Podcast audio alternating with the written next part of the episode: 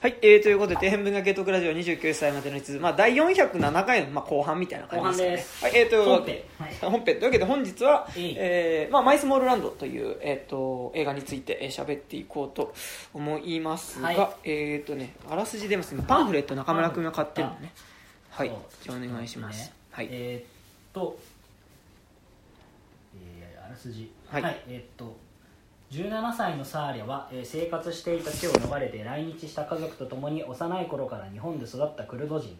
現在は埼玉の高校に通い親友と呼べる友達もいる。勉強も頑張っていて大学推薦が十分に狙える成績だ。将来は小学校の先生になりたいという夢もある、えー、とこれめっちゃちゃんとあるのでちょっと長いですね。サーヤの母は数年前に亡くなり今は父マズルム。妹のアーリン。弟のロビンとの4人暮らし日本語ができないクルド人の親戚や知人から頼まれて彼らの生活に必要なことをサポートすることもサーリャの役目である。家ではクルド料理を食べ食事の前にはクルド語の祈りを捧げる。クルド人としての誇りを決して失わないようにそんな父の強い願いに反して子供たちはごく一般的な日本の同世代の少年少女と同じように日本人らしく育っていた、えーっと大学進学の資金を貯めるため父に内緒で貯めた始めたバイト先でサーリャは東京の高校に通うソータと出会う。自転車で帰宅する道すがら交流を深めていく2人。寄り道した河川敷でサーリャはソータに初めて自分の生い立ちを打ち明ける。一緒に過ごし語り合う時間を重ねる。うちにいつしかソータはサーリャにとって大切な存在になっていく、ある日長楽長楽一家はえー、と出入国在留管理局から難民申請が不認定となったことを言い渡される在留資格を失い仮放免という状態になったサーリャたちは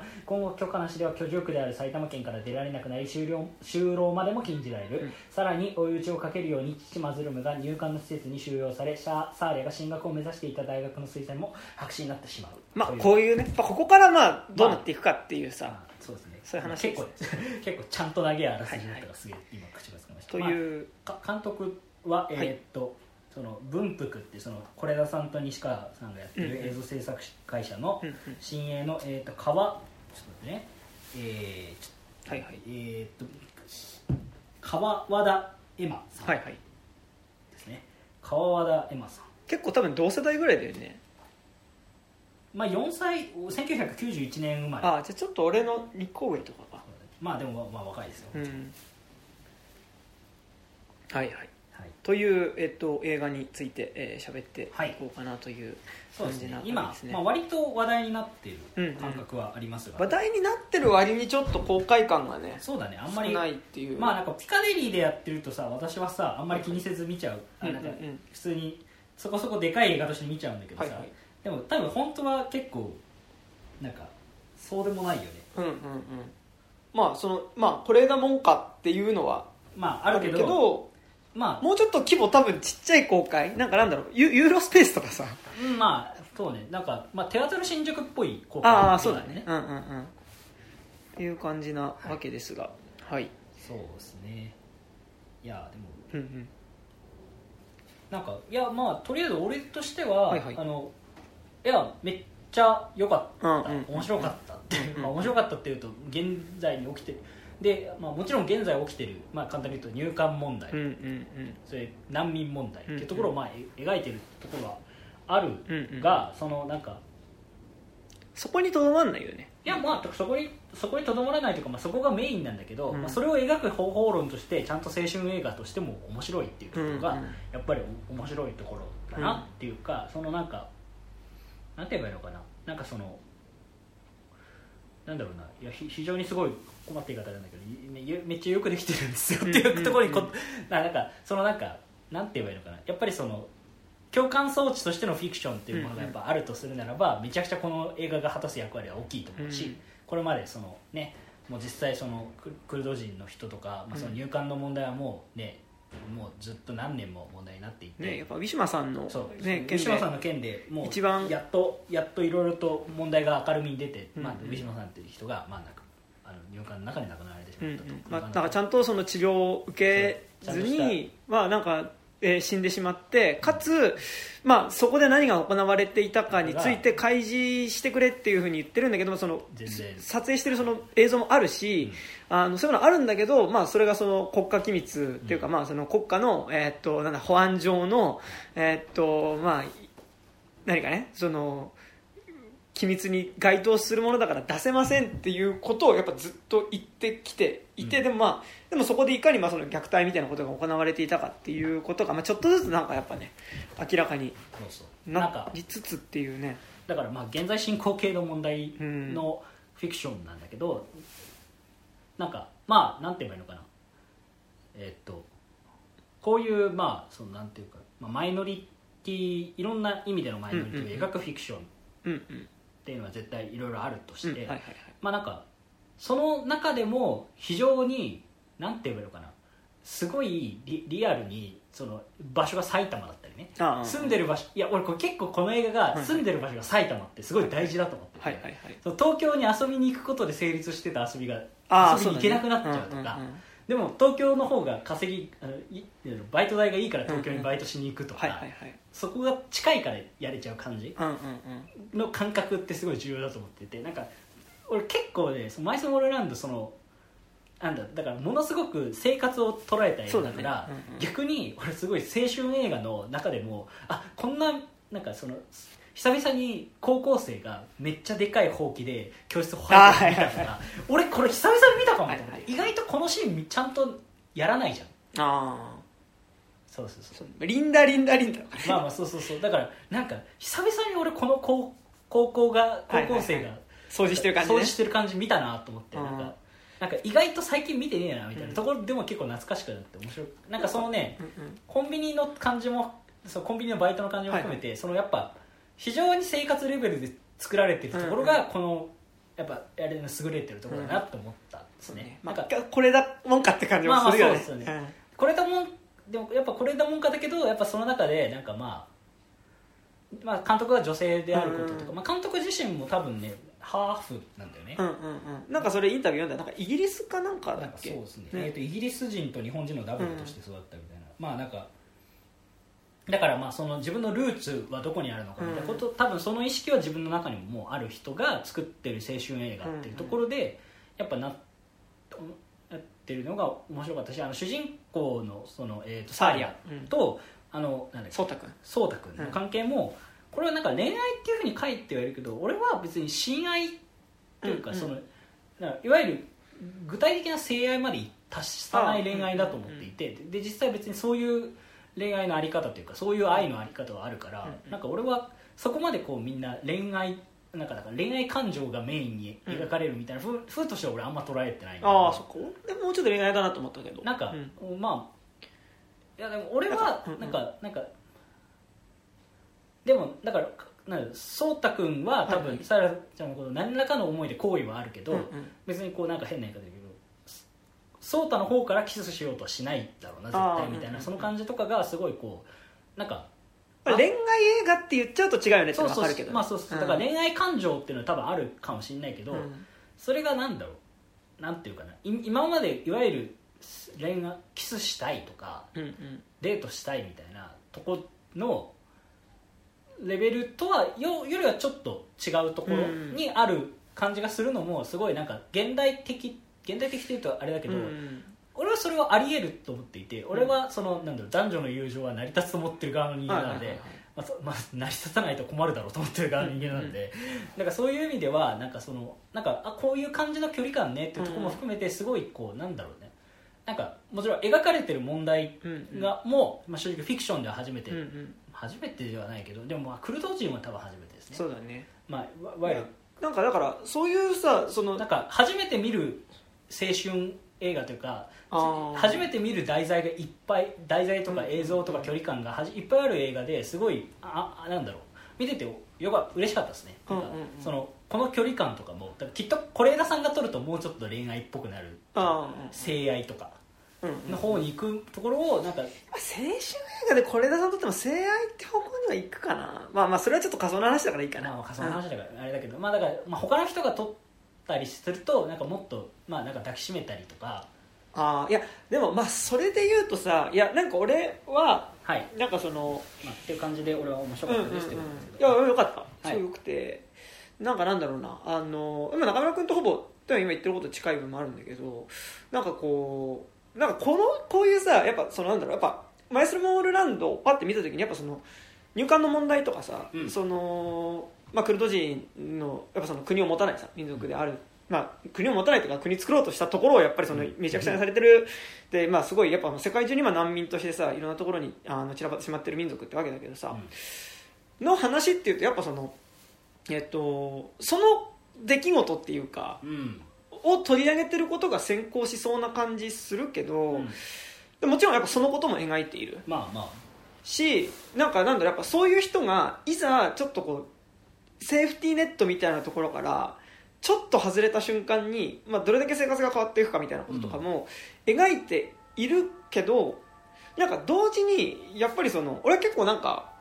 こう初めて見るものっていうより結構見たことあるなってものも結構ある作品ではあって、あうん。それこそやっぱ結構具体的に思い出したものとしてやっぱ GO とかあまあそれはそうですね。あとパッチギーとかやっぱ思い出したりとかはしていて、やっぱりその、まあ、特に GO だね。あの、うん。やっぱ親はその GO はそのさ親が韓国のルーツ、うん。まあ、朝鮮半島のルーツがあってでその2世である自分っていうのは、まあ、ほぼ生まれた時からあの友達も日本に日本人の友達が多いしでこう今までの経験もやっぱ日本の中で育ってきた部分の方が多いし日本語で話すことの方がしっくりきているっていう時に、うん。こう親の代が思う、えっと、その自分たちのアイデンティティっていうものととはいえ日本で育ってきてる自分が持ってるアイデンティティの違いみたいなことって、まあ、結構なんかそこでのギャップ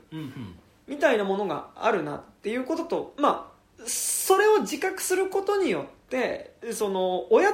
とはまたちょっと違う自分っていうものの価値観っていうものを確立させていく話っていう意味でなんか俺はそういう意味での青春映画っていうところも結構あった気はうん。していて、でなんかやっぱどっちかっていうとやっぱそっちのバランス感も結構後半では描かれてはいたから、なんかそれによってなんかこのこの問題について映画化しましたっていうことではにはなってないというか、あのーちゃんとその個人のドラマになってるっていうところが、まあ、すごい良かった部分だなっていうのがめちゃくちゃ思った部分ではうん。あったんですね。なるほどね。そう。であとその恋愛描写うん。みたいなところとなんかその恋愛じゃないっていうことでもないかな、そのでもなんかなんだろううんまあなんか。恋愛って多分この映画を恋愛映画っていうことに対する違和感はあるんだけど、うんその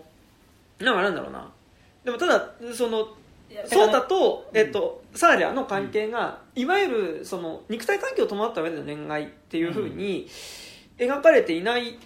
ように思えるっていうのは、でも同時に正直それと対比する形である例えばそのサーリャと言い名付けっぽく置かれている、その同じクルド人の青年、はい。と、まあ、その親同士が決めている結婚っていうか、まあ、ゆくゆくはまあこいつと結婚するよねみたいなこと、まあ、それってだからそこって直接そうは言われないけどでも多分その子供を作るっていうことはまあ多分そこには意識されるし、あとやっぱりその後半でそのお父さんが入管に入れられてしまってでかつこう自分たちでその働いちゃいけないっていうふうに言われてるから、うん。その生活費も稼げないっていう状態になった時にやっぱりそこでそのセックスワークみたいなところにちょっとやっぱこうパパ活っていうところでそのやっぱその性的にその搾取してこようとするっていうふうにな男の人っていうのは出てくるから、うん。なんかその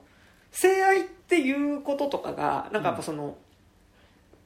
やっぱこう良くないことというか、うん。よく良くないことというかその、まあまあ。彼女にとってその愛の行為としてはそうですね。そまあの見えないまバランス感になってるからこそ、うん。なんかそうじゃないところでのつながりとしてそう颯太君っていうのが浮かび上がってるしやっぱ特にやっぱ恋そこ恋愛って名付けようとするかっていうよりやっぱまあ自分にとって大事な人がいる時に、でそれが自分とはやっぱ異なるアイデンティティとか、うん。異なる置かれてる状況によって大変な状況になっててで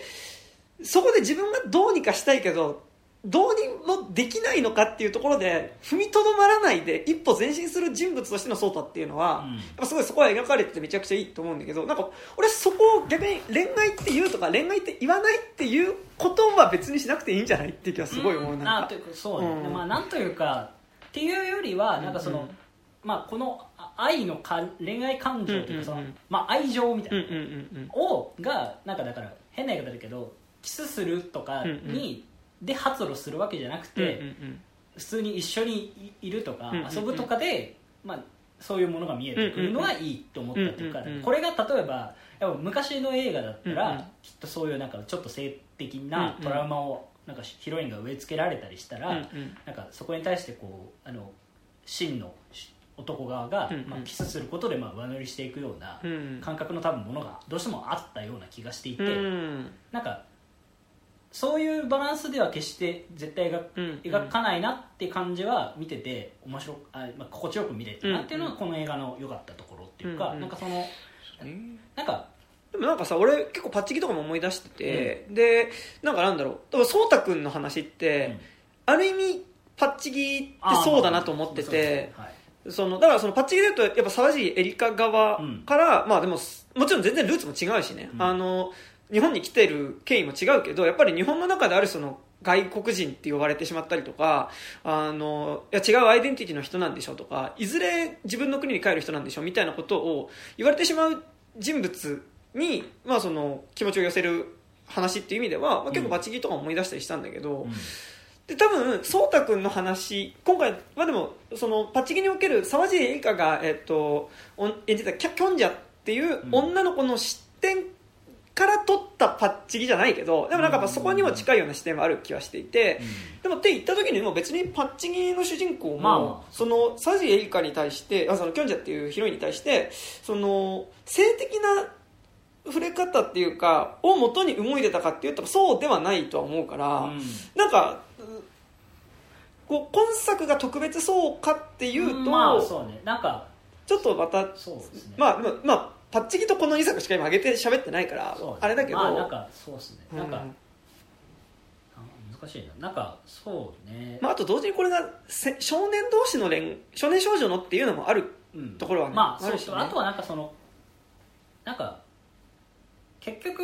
そのデートも半分デートというかその2人で遊ぶ時も半分ぐらいお子供弟と一緒だったりすうんうんるから、うん。なんかその感情も含めて、まあ、非常になんかまあなんか、うん。なんて言えばいいのつつましいというか、うんうんうんまあか可愛らしい触れ合いうんうんうんうん。の範囲で済んで描かれてるところと、そのそれに対して、まあ、パパ活で抱きし、まあ、パパ活のシーンがあるんですよ、うん。でこのカラオケでね。この映画が、まあ、要はその途中で、まあ、働けなくなる、うんうん。でそのコンビニでのバイトもクビクビになっちゃうんだよね。そうそうまあ、コンビニのバイトの店長が藤井隆なんだけど、うんうん。藤井隆よかったね。藤井隆ね。なんか俺最初出てきた時ちょっとうんって思ったんだけどだから藤井隆とあと学校の先生に関してはあカンハナさんですね。いやいやそっちじゃなくてあの高校の方の体育の先生。はいはいはい。えっと板橋さんそう。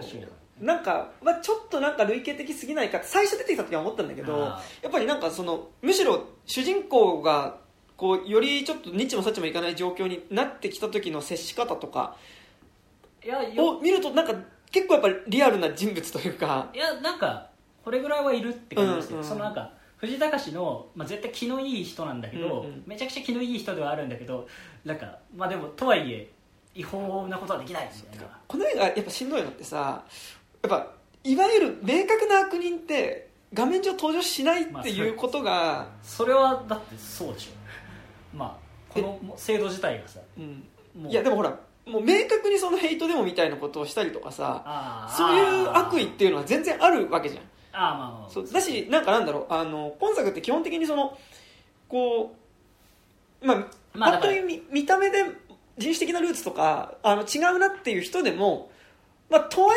えなんかそう最初の段階でははなんか2段階ある気しててなんかその今なんかいいわゆる差別的な言動を出してくるキャラがいないよねそう。で直接主人公と関係するキャラクターの中には出てこないし直接的な意味の差別的な言動そう。でもなんかそういう人ってさういないわけじゃないし、んまあ実際はいますよね。そう。だからなんか悪人が出てこないっていうことがむしろしんどい。まあそうですね、うん。まあなんかでもまあねなんか世の中そこら辺はなんかね難しいよね。なんか本当は悪人でもだからきっと悪人がいたら悪人が悪いじゃんっていうところにそうなんだよね。なっちゃうところをいや悪人がいるからお前らのことまで気にしてないけど本当はお前らのその言動もめちゃくちゃ失礼ですよ、うん。みたいなところを多分あぶり出したかったところはあると思うから、うんそうね。そのまあなんかコンビニの店長もそうだし、コンビニの客のおばあちゃんとかね、うん。あのその綺麗な顔してるわねみじたいな。ゃあお人形さんみたいだねって。お人形さんみたいねそう。であの日本日本で頑張ってて偉いわねって言ってでいつか帰るんでしょっていう全く悪意ないけどねしなんかなんだろう。あのおばあちゃんの感じはさすがにあれだけどでもやっぱあのコンビニの店長の感じとかってまあ全然ね。あるよ。いやてかまあ俺もやってるだろうなと思っちゃった。そう。いやなんかだからやっぱすごい見ててやっぱ居心地悪い。居心地悪くなるところはやっぱそこすごいある。いやなんか、だからまあそのだから結局住んで コンビニをクビになっちゃって、はいはいはい。まあ、どうしようかなと思った時に、その友達が実はパパ活してましたみたいな、うん。で見てじゃあ私もやってみるかみたいなふうにまあお金が本当にないから、ね。うんうん。生活できないから。もうね、家賃2ヶ月滞納しててもう出てってもらうしかないよって大家に言われちゃうんだよ言われちゃうんだね。よまあでもそれもまあ親的にはしょうがないですからね、まあ、そこはこんなにお前らをやってるだけいいと思えみたいな気持ちがきっと心の底にはあるだろうし、うんまあ言ってたしね。あ言ってたっけ？あの,、うん、あのいやそのこっちもさ親切でやってんだからさみたいな親切でとかまで言わなかったけど、うん。なんかそのいやそのいや、まあ、その悪い人じゃないと思ってるから置いていたけどそのさすがに2ヶ月も滞納されちゃうと、ねちょっとあの出てってもらうしかないよっていう言い方をやっぱしてたから、まあね。うん。まあ、だからまあ結果パカ活をするんだけどその時にあのまあ一緒にカラオケさせられてだって最初カラオケだけっていうあれなんだよでそねれであの途中で「いやちょっと大変だね」みたいな言いながらこう「いやでもお金やっぱお金必要だもんね」っつって「いや応援したいな応援したいな」でハグしてもいいかなみたいな。だからプチやってないのっていうの。あでで、えっとオプション？オプションやってないの。でで奇数だったら例えば奇数だったらじゃあ2万円1万円出すから奇数とか、はい。ダメなの。えじゃあハグで5000円って言って、じゃあハグならって言ってでそこで言うハグっていうのがいわゆるじゃあ5分間ねって言ってそうね。なんかいわいわゆる我々がなんかフリーハグでギュッみたいな感じじゃなくて、まあ、あのもっとこうなんだろうね搾取されるハグというか。てか匂いを嗅いでたよねめっちゃ、まあそうそうそう。だから抱きしめて、スッスッってめっちゃやるっていう、うんうんうん。えーっていう。まあなんかねなんかうわーって思うっていうか、うんうん。まあそのね。そうなんか俺はそのなんだろう風俗とか行ったこ一回行ったことがなくて、うんうんうん。まあ、それはなんだろうあの性的な欲求不満があんま基本あんまり欲望としてあんまたまらないタイプだなってのはある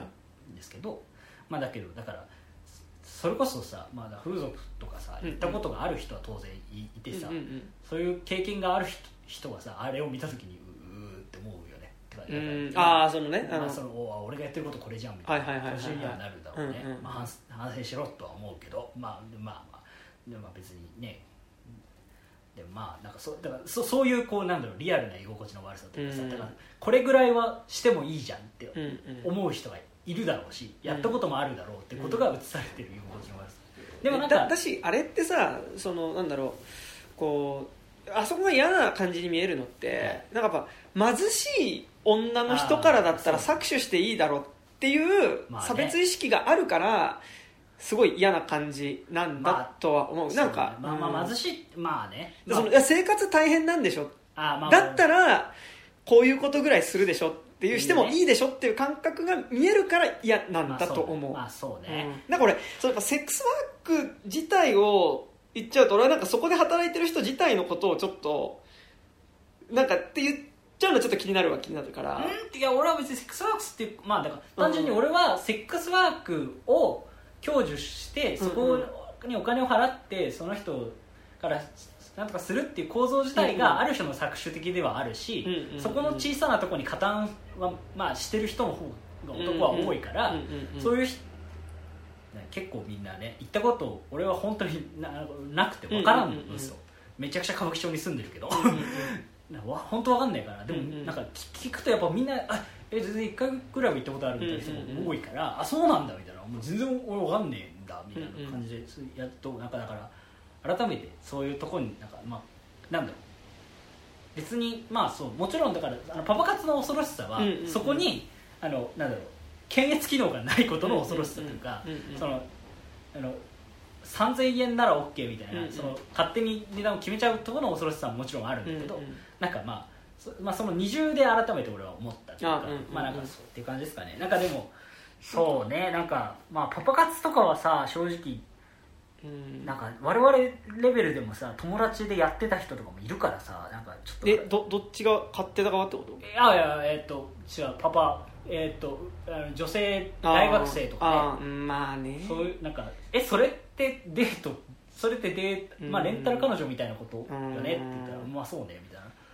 ことをやってた人もまあし知らなくはないからさうん。やっぱこういろいろ思ってしまう。まあ、そこはやっぱさきょ距離感としてうん。なんか俺は買うひ俺は自分は正直買うひ人も知り合いには知ってる、えっとパパ活はしないけど、まあ、そういう風俗とかを利用する人は知ってるし、うんうんうん逆にパパ活でそのなんだろう自分をレンタルしてたうんうんうん女性も知り合いにはいるから、うんなんかどっちもなんかどっちも想像がつくがゆえにめちゃくちゃ気まずかったですね。なんかまあでも結構日本人はうん。どっちもす、まあ、若者だったらどっちも想像がつくうん範囲だからこそ気まずいまあ、か身近なところに全然あるあるしでもなんかなんだろう、まあ、ちょっとその話はちょっと映画本編からずれるからあれだけど、まあそうね。なんかそのパあのねまあでもそのこのまあまあいいや。そのか回春とかのシステムに関しては、そのセックスワーク自体がダメって言ってしまうのはちょっと違うまあ気はしてて、そうはいはい。なんかその今風俗店とパパ活って一緒になって話してるけどでも、うん。まあ、今の風俗店も別に俺はいいと思ってない。なんでかっていうとそこって結局やっぱそこの仕事に対する差別意識って多分あるし、あとやっぱ構造的にやっぱりどうしてもそれは今搾取する形になってしまってると。思うなんかだからそれはなんでかというとそのそれこそそのコロナの最初の頃にさ、はいはい。その給付金が出なかったこととかもそうだけど、そのかなりグレーな形で仕事としてそのだからさそのソープランドとかってさ、うん。あれは一応お風呂屋さんなわけじゃん提供してることって。そうですね。で自由恋愛。自由恋愛。でその偶然同じお風呂屋さんにさあのーで知り合ったその男女がさ、うん。その瞬間になんか盛り上がってでなっただけですっていう。でなんか建前になってますね。ねその入浴料がやたら高いお風呂屋さんですねみたいなさことなわけじゃうん。んよよく知らんけど。でなんかっていうさそのダメだけどなんかこう言い方を変えてダメじゃない形にしてるみたいなうん。ことによってなんかやっぱりそこにその作詞的な構造だったりとかそのやっぱあの仕事がない状況とかね。あのやっぱその普通の仕事に就けない人とかやっぱそこに行っちゃったりとかするまあ。構造があるっていうところでまあだからそこのあなんだろう俺はそうセックスワークで働く人がいて、それを買う人がいること自体はあそうだから中村君のことっていうよりちょっと今補足で言いたいこととしてそこに対してなんかそのセックスワークイコール搾取的っていうふうに言ってしまうのは結構なんか俺はちょっと違う気はしつつまあ難しい。なんかまあていうかまでもさ自分がねそのあ度合いだよね。ああちょっと待ってうん。そのセックスワークの当事者だった時に、うん。搾取されてるかわいそうな人ですっていう風な言われ方をすることはそれは絶対自分は嫌だと思うし、うん。そういう風に見られたくないっていうのもあるとは思う。うん。けどでも同時に現状今そこに対する搾取的な構造がないわけじゃないから、そこはどうにかせんといかんよねなんかっていうのはめっちゃ思う。なんか正直そこはうん。なんか、なんて言えばいいのかな、まあ、変な言い方だけどかえっとうん合意できうんうるん。管理機能と合意できる配分がされるうん値段設定がされるっていう状況下においてならそれは、えっと、働き方として認可されるものだと思っているがパパ活とかは当然それがしづらいうん状況だしうんうんまでも今作とかまさにあそうだけどさ、結局、うんでもそれは、まあ、変な言い方だけどセックスワーク、うんまあ、もちろんそれは目に見えてそういう形なんだけど、うんまあ、いろんなフリーランスそのもの自体のまあね。中に搾取構造があるものだから変な言い方だけど、まあ、ウーバードライバーだってあれは搾取構造なわけだ、うんうんなウーバーとかそのデリバリーとかも、うん。その言っちゃえばあの安い値段でうん。困ってる人がいるから本来身に合わない労働を、うん。まあ、身に合わないかどうかわかんないですけど、うん。あの身に合う時もありますけど、まあ、その労働させられているっていう状況自体の搾取構造自体を批判することはできても、その働いてるからかわいそうだよねっていうこと自体は筋違いっていうか、うん。まあ、あとほら AV とかさ、まあそのねそれこそ付属業とかだと売ってるの体だったりとかさあと AV だったら一回出たことによってさ、そうですね。それがずっとその残っちゃうとかあるからね。なんかまあ。一緒に語れる部分とうん。フリーランスで見た語れない部分もあると思う。しであとなんかやっぱでも今回言うで言うとうん。なんかどうしてもやっぱりそのまあ、今回はそのパパ活のそうでそうだそのさセックスワークっていうのがさ、うその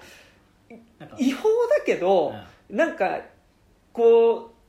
う微妙なところで言い方によっては合法みたいな形にされているから、なんかそのやっぱり仕事が普通にそのちゃんとその履歴書を渡してそのアルバイトなりなりまあ雇用形態がちゃんとあ、まあ、一応あってで雇ってもらうっていう形での働き方ができなくなった時に、うん。個人間でのそのお金のやり取りっていうのでできるものとして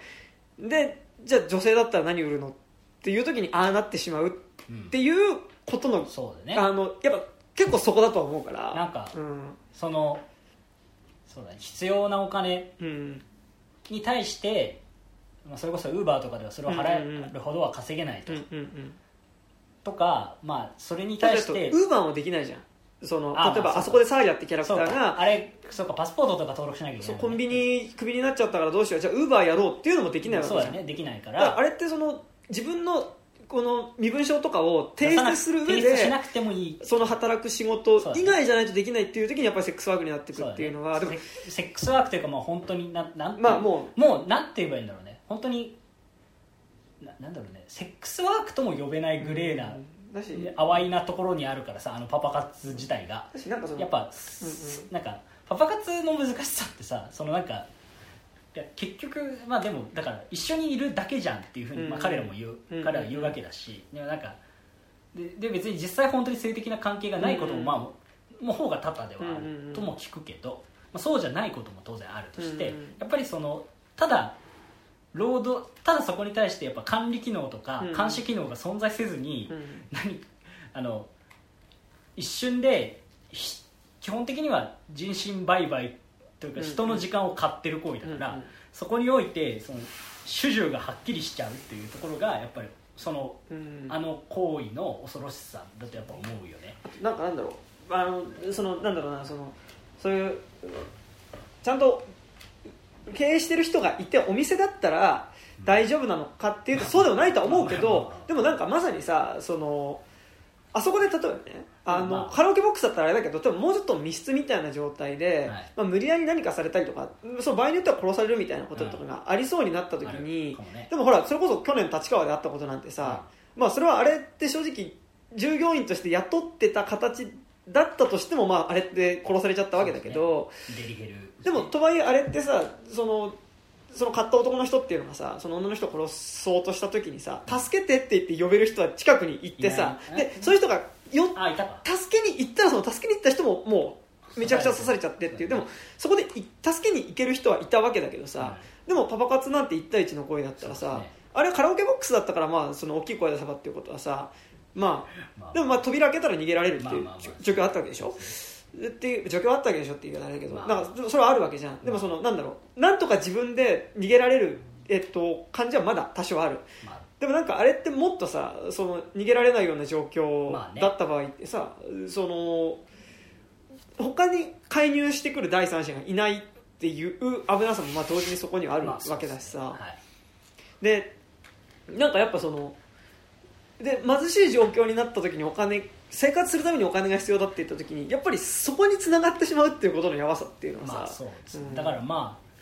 あなんか改めて思ったけどやっぱそのまあ日本人に日本まあ彼らも日本人なんだけど、来日人なんだけど、うん。まあだからまあまあ僕らみたいな人間にさえちゃんとしてない社会保障が、うん。本当にいよいよあのその難民認定をちゃんと下ろさないっていうことによって、その社会保障もしない。うん。そしてあの働くことも法律的に許さないっていうえみたいな、うん。どうすればいいねん。みたいな。状況を作った結果として、まあ、それはねだってその無理ゲーを解決するためにはそこに行くしかなくないっていううん。アンサーをあのサーリャちゃんたちが、まあ、だからサーリャはパパ活で済んだけど、うん。まあそれがもっとグレーなとこうんに行く可能性も全然あるわうんけだし、なんかそこも含めてやっぱこうなんだろうね。なんかもう、まま、回り回って生活保障がないことが、ま、てかその、福祉の問題だとは俺は思うんだけどいやそうだと思う。とは思うんだけどやっぱりその福祉っていうものと資本主義とかう、ん。みそのじじ自己責任みたいなところが全部噛み合った結果マジで最悪なことがどんどん起きるっていうことはやっぱりそうね。なんか本当になんかでまあマイスモールランドで語られてることは、あの起こる地獄の中ではまだ比較的なん軽い方ではある。軽いって軽い思いはあんまり言うとよくないけど、でもまあだから具体的に肉体的に傷つけられたとかでは一応ない。とそこは映してないからこそのしんどさなんだよそうかる分かる。えだから一番多分だからこの奥がまだもっと見えるところが一番怖くて、うん。俺この映画が、えっと、すごいよくできてるとは思うんだけど、うん。一つ不満としては本当に何もまあ当然状況が解決しないから解決しないじゃん、うん。まあ解決しないんですよ、はいはい。あのお父さんは、まあ、簡単に言うと国に戻るって言い始めるうんし、なんかで国に戻ったら難民申請が通るかもみたいな、うん。すえ？それどこまで本当なの？みたいなこと。過去の判例ででそういうことがありましたみたいな。親子でいてでお父親の方が入管に入っうんてしまってで子供がいた時にでもその子供が結構日本で暮らしてた時期が長かったという時に親が、えっと、その自分の国に、まあ、強制送還されることを、うん。まあ、その認めた結果子供の、えっと、在留許可は下りたっていう判例が過去にあったあったっていうことをなんかっていうことがどうやら理由で、うん。あの自分の国にお父さんは帰ろうとするね。帰ろうとする、でも帰ったら当然まあなぜ難民になったかというと、まあ、その本国でまあは政治犯っていうかねデモに参加したっていうことででもう捕まってで拷問も受けてるんだよね。そうもう拷問も受けてるからもう拷問の後を途中で見せるシーンがあるんですけど、それも含めてもうなんかだから絶対良くないことが起こるって分かってるのに、まあ、帰るって言い始めたり、で別に当然働き口もないっていう状況で、でなんかそのでもまあその問題はぜ解決しないところでやっぱ終わるから、まあ、しょうがないんだけどうん。現実解決しないからそうなんだけど、うん。やっぱこの映画を見て思うのはこの先にもっとだからああれの数倍の地獄が待っているんじゃないかっていう予感だけが残るところも正直あるというか、うん。やっぱりその結構後味的には曲最後音楽もふうん。雰囲気とかも相まって、うん。なんかそれでも明日に光をみたいな感じで終まわっあ主人公が結構その生きていこうとする決意をね、まあするような顔顔で終終わるからっていうところはあるんですけどやっぱり俺は見ながらえでもなんかでもあれも地獄でこれも地獄じゃないですかみたいなところがやっぱそのなんかなんか見見えた地獄よりもっと深い地獄を頭の中でこう想像してヒーってこう頭を抱えてやっぱりそのそれはさやっぱりそのこの映画の、まあ、すごいよくできてるところ、うんうんうん。え映画そうさっき言った序盤からクルドの方のカルチャーとして、まあ、だから次はお前結婚なみたいな、あいつと結婚みたいな、まあ、だから家父長制みたいなものがもう明イスラム教徒なんだよねまあ、め明確視されてるっていう、でやっぱそれはさやっぱさ宗教国家であればあるほどさ、まあ、基本的にその家父長制っていうものはさ、うん。まあ、くっついてくるうんものではあるから、うん。うん。やっぱりあれなんだけどだからやっぱりクルドのことをそのやっぱサーラちゃんは自分自身はなんかワールドカップで日本を応援したかったみたいなことも含めて、うん。うん。うんまあ結構日本、まあ、もちろんほとんどの時間を日本で過ごしてるからっていうのはあるから、やっぱ日本の方に自分のなんだろう、まあ、バックグラウンド結構あるみたいなふうになんか喋ってはいる、まあ、もちろんそれはさ不可分というか、あのなんだけどやっぱりとはいえもちろん自分の見た目もそうだし、生まれの状況だって難民申請が通らないという状況もそうだとして、だからやっぱりその改めて自分の場所がどういうふうになるかっていうことをすごい捉えていくっていうことであるんだけど、やっぱりでもその戻ったところでだからそそこのカルチャーというか、うんうんうん。そこのところに迎合していったところでいいいわけじゃないっていうところがやっぱこの映画の怖いところですなんかだからそのやっぱあれなのさサーリャのアイデンティティとしては必ずしもクルドではないうんあの、まあまあ。クルドの部分もあるけどでも育った時間としてやっぱその、まあ。日本が長いからそれってやっぱでも結構なんだ例えばあのまあでもそれってめちゃくちゃよくある話ですよ、ね、あらあれあえっとあれサウダージで出てくるブラジル人のその労働者のさ、はいは子供たちっていうのをさなんか結構一緒に家族でご飯食べてる時にさまあブラジルから言うのパパブラジルってどこ？っていうふうにまあ、娘が聞くっていうシーンがあるわけだけど、はい。だからそれってそのさもうやっぱ暮らしてる年月がまあ日本で住んでる時間が長いとやっぱ日本でのアイデンティティっていうのがやっぱまあもうしが違うから、ね、それはナショナリズムとかそういうところではなく普通に暮らしてる場所としての日本での思い出っていうのが蓄積されてるからそれがあるしだそこすごい印象的だったのがその父親とさその入管の面会室でさ喋るシーンでさそのなんかこうお父さんはそのえっとはい。クルドってそのトルコなのかな？その自分のうん。まあそのもともとあのだからサーリャも多分ちっちゃい頃は一緒にそのお母さんと住んでいたそのトルコ？かな、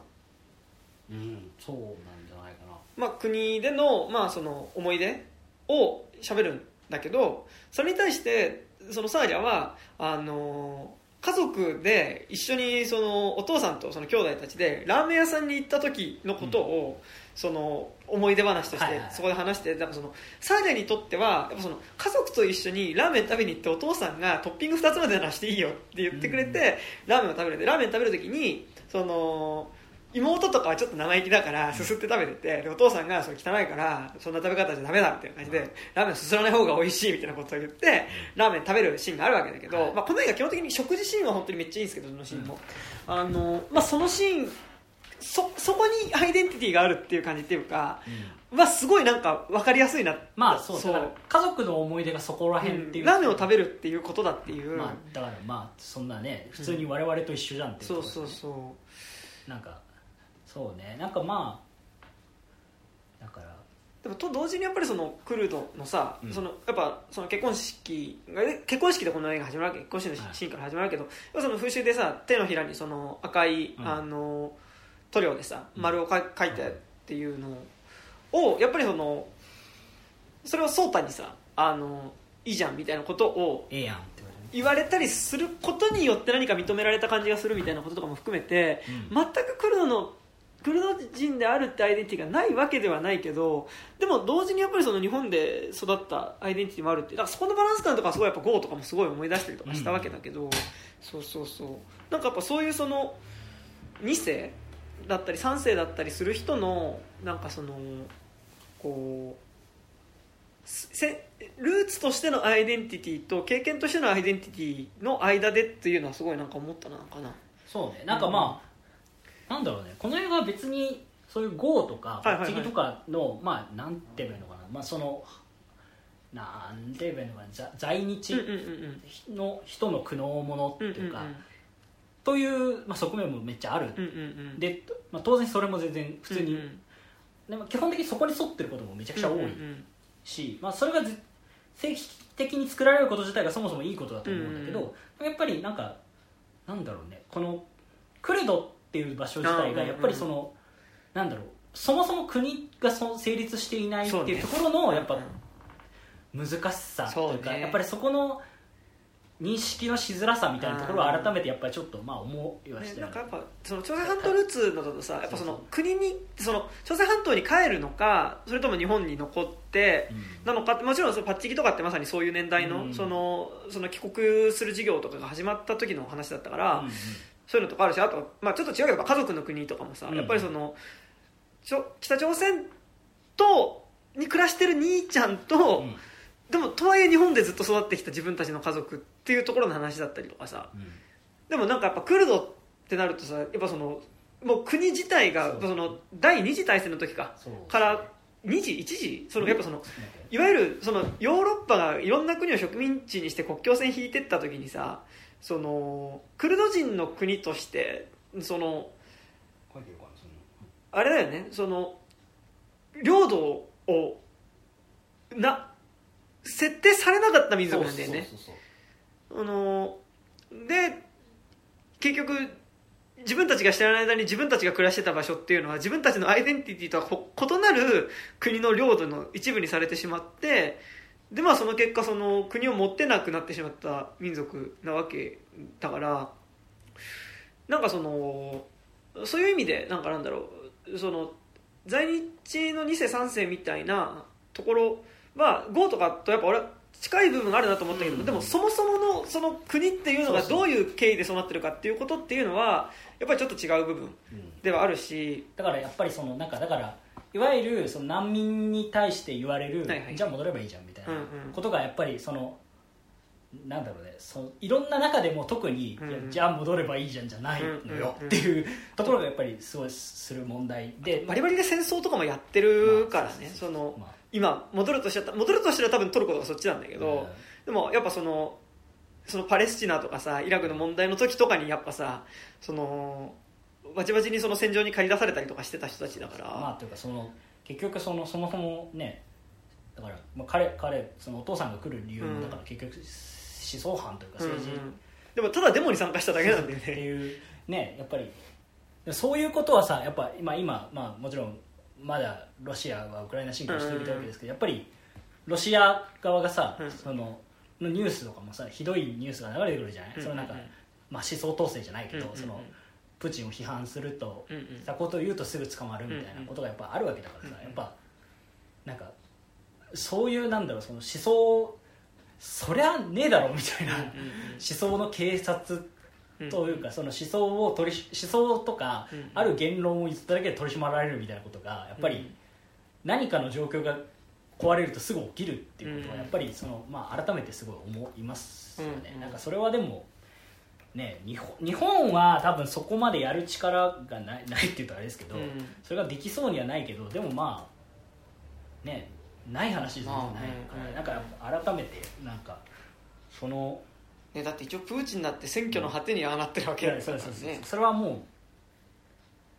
それはそうですよ、うん。日本はまだねなんか別にマシじゃないですけど、まだまだね桜を見る会の話とかもまだまだここまでいろいろ出てきてまだ安倍は一つもまあまあまあね。あまだまだお前何も食らってないのか罰則みたいな。サントリそうそうそう。もうふざけやがってみたいな。もうなんか思いますけどもまあとはいえだからそれがこう逆に言うとまあそのなんだろう、まあ、逆に言うとっていうかその別に政政府が別にあの独裁者というかそのうん。人に甘いみたいなことは、まあ、日本でも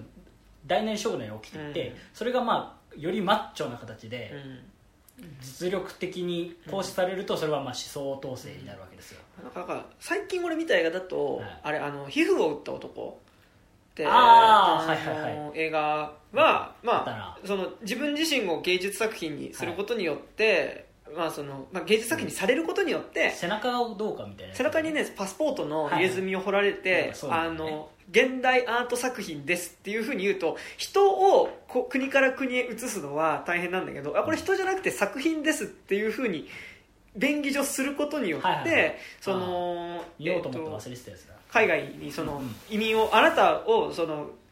俺の作品のそのキャンバスにしてくれと。でそそしたら代わりにお前を国外に逃がしてやるよ。っていう契約のもとに作品になるんだけど、まあ、その人がどういう末路をたどっていくかって話が火を打ったところなんだけど、でもまさに火を打った男っていうのは最初自分の国これチュニジアだったかな最初なんだけど、なんでいられなくなるかっていうと、はい。あのまあ、好きな女の人となんかその民族的なあれで結婚がなかなか認められないんだけど、まあ、電車の中でそのプロポーズをしてでそのプロポーズをした時に俺たちは自由だ!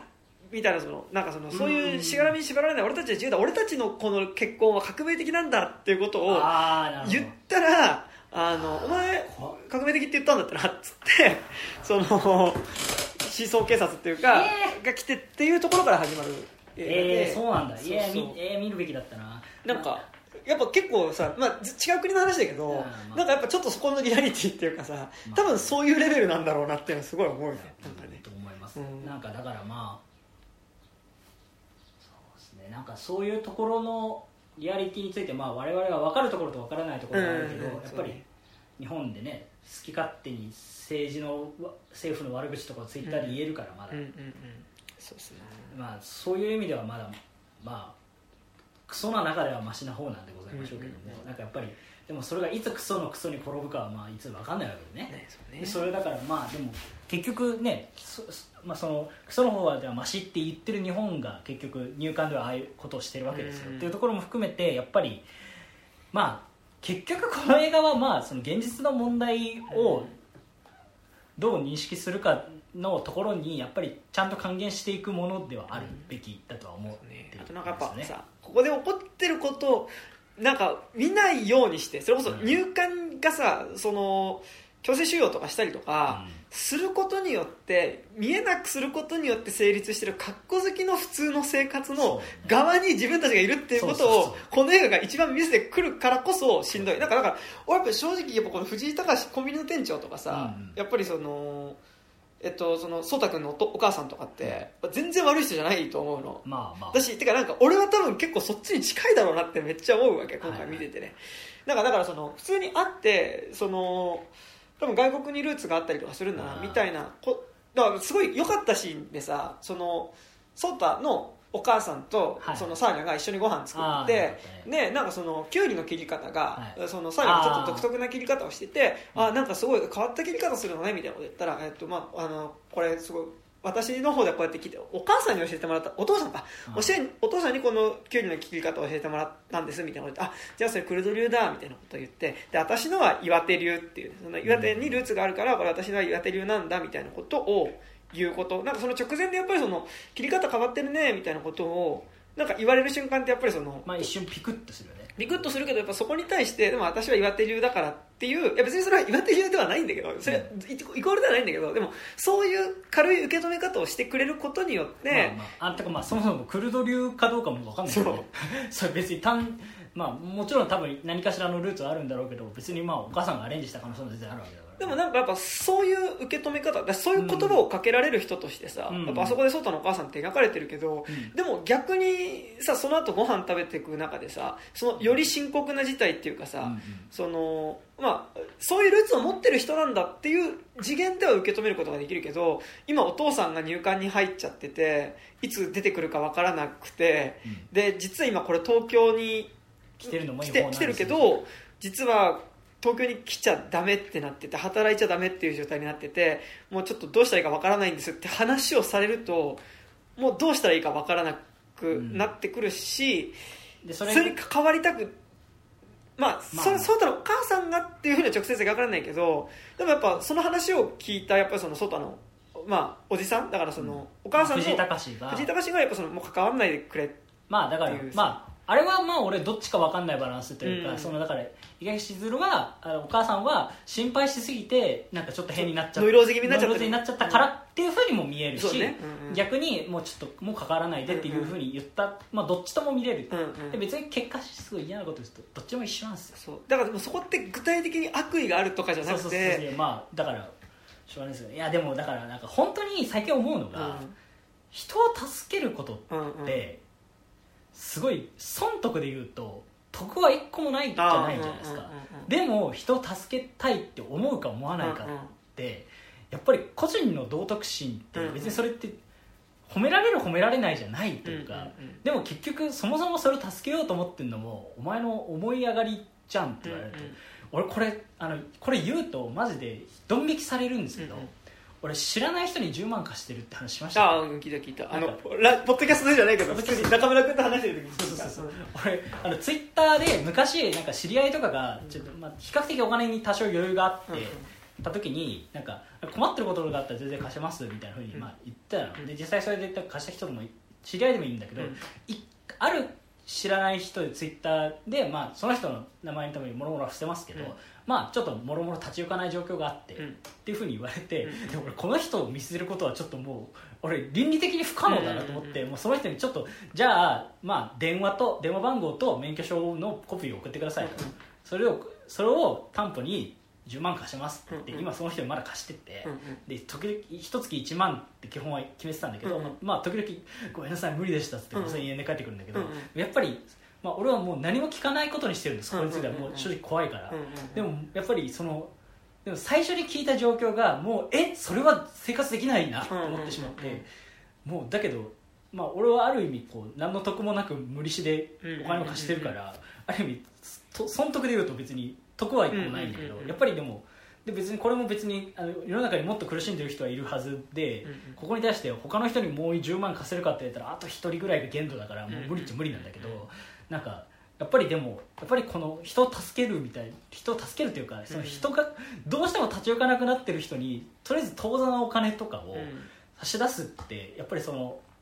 本当になんかもう変な言い方だけどもう俺そうしないとなんか罪悪感で死にそうになっちゃうからやってるだけだから、なんかその感覚ってさもうさ、で本当は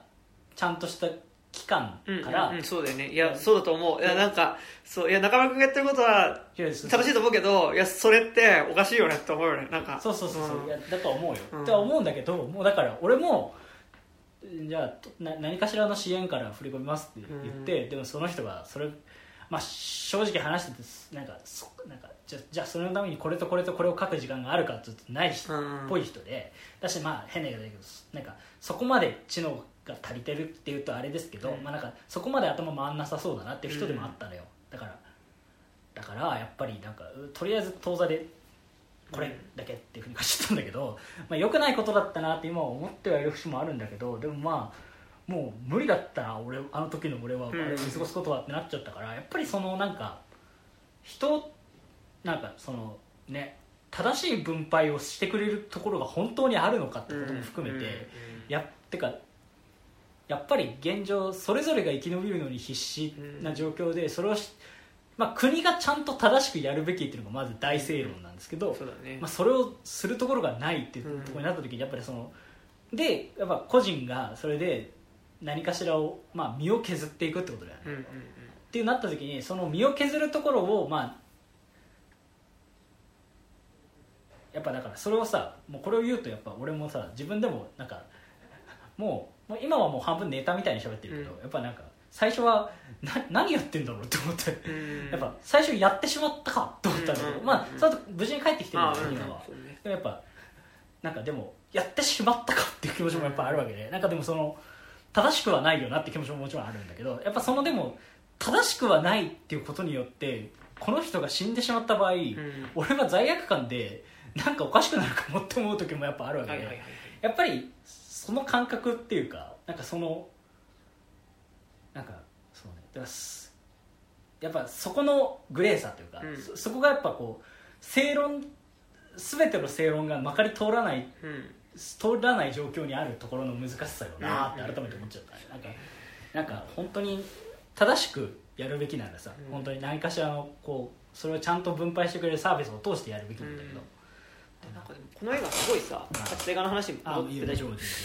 また大丈夫ってあるけどこの映画やっぱすごい印象的なのは最初の30分ぐらいって、なんだろうこう友達と話してる間中とか、なんかこう日常のちょっとしたバイト先でかけられる言葉とかの中でもなんかちょっとそのサーリャっていう子がやっぱその見た目的にやっぱその、多分その中東系のルーツとか入ってるから、あのーまだクルドだともうちょっとヨーロッパっぽいのかビジュアル的には、まあ。っていうちょっとやっぱ見た目でやっぱそれこそ途中出てくるおばあちゃんがお人形さんみたいねっていうね、だからそういうビジュアルだからまあなんかそのまあ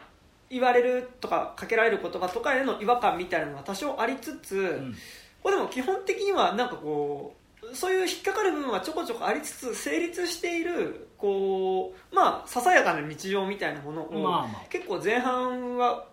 描いていってで、うん。それそれこそそこのパートではやっぱり藤井隆だったりとかあと多分そのタイミングだったら颯太のお母さんとかって、多分全然いい関係のままでずっといられたと思うし学校の先生もそうだと思うんだけど、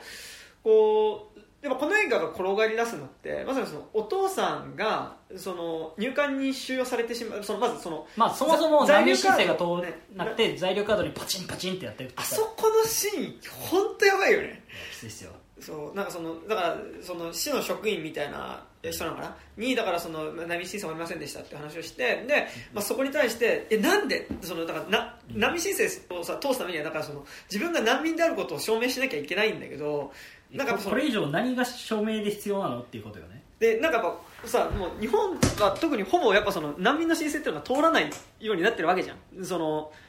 難民であることを証明してくださいっていう時にさやっぱそのじゃあたあなたに出てる逮捕状出してくださいとかってさ、うん。やっぱあったりするわけだけどさいやそんな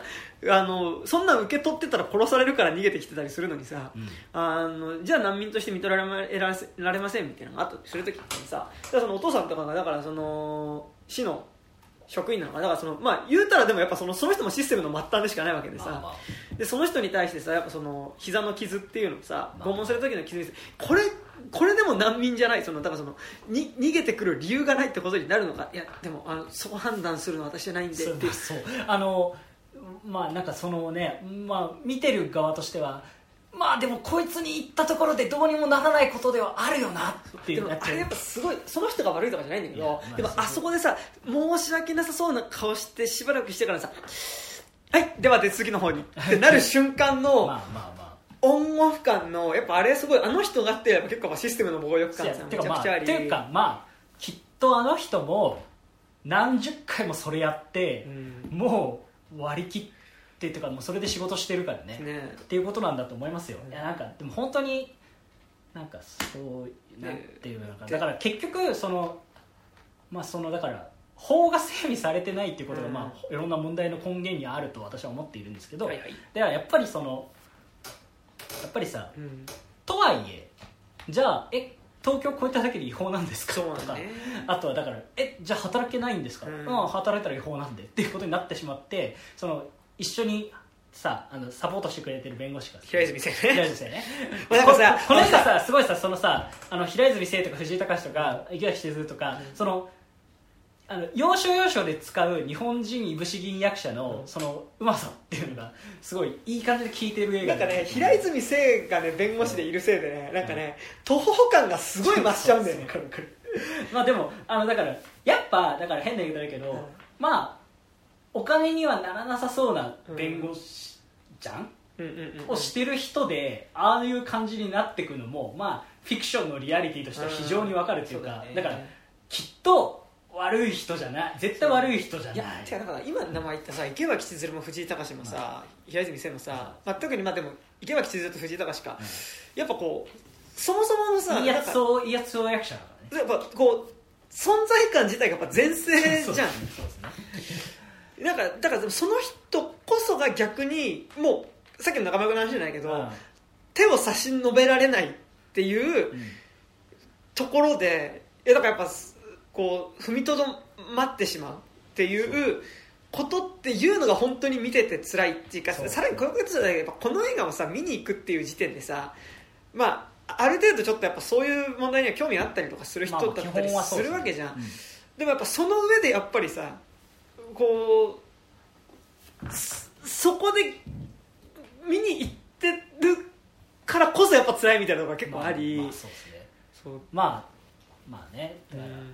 でなんかまあそうね。まあなんか、まあ、とはいえこの映画は割ともう本当に評価されてきてるから、まあなんか普通になんかなんかすごいんだってで見てる人もいるようなあそうだね。てかなんか意識ある人だけが見に行ってるって話じゃないかなんかかレベルに広がってきてる感じはあるよね、やっぱとは思ったがまあそうね。あそう。であそう。で話したかったことなんだけど、うん。でそれでそのやっぱ波申請の許可が下りなかったっていうところからこの映画自体ってさ結構その、まあ転がりやすい。転がりそれまではささやかな日常っていうのが、まあうんとはいえ描かれてた。もちろん大変なことはあったりするし、あのやっぱりその自分の進学するお金を稼ぐために、まあ、その親にかは部活やってるって嘘をついてやっぱコンビニでバイトしてたりするってやっぱそれにかなり大変なことはあるけどまあささやかな幸せみたいなところは描かれてはいるんだけど、うんやっぱりそこで在留許可が波申請が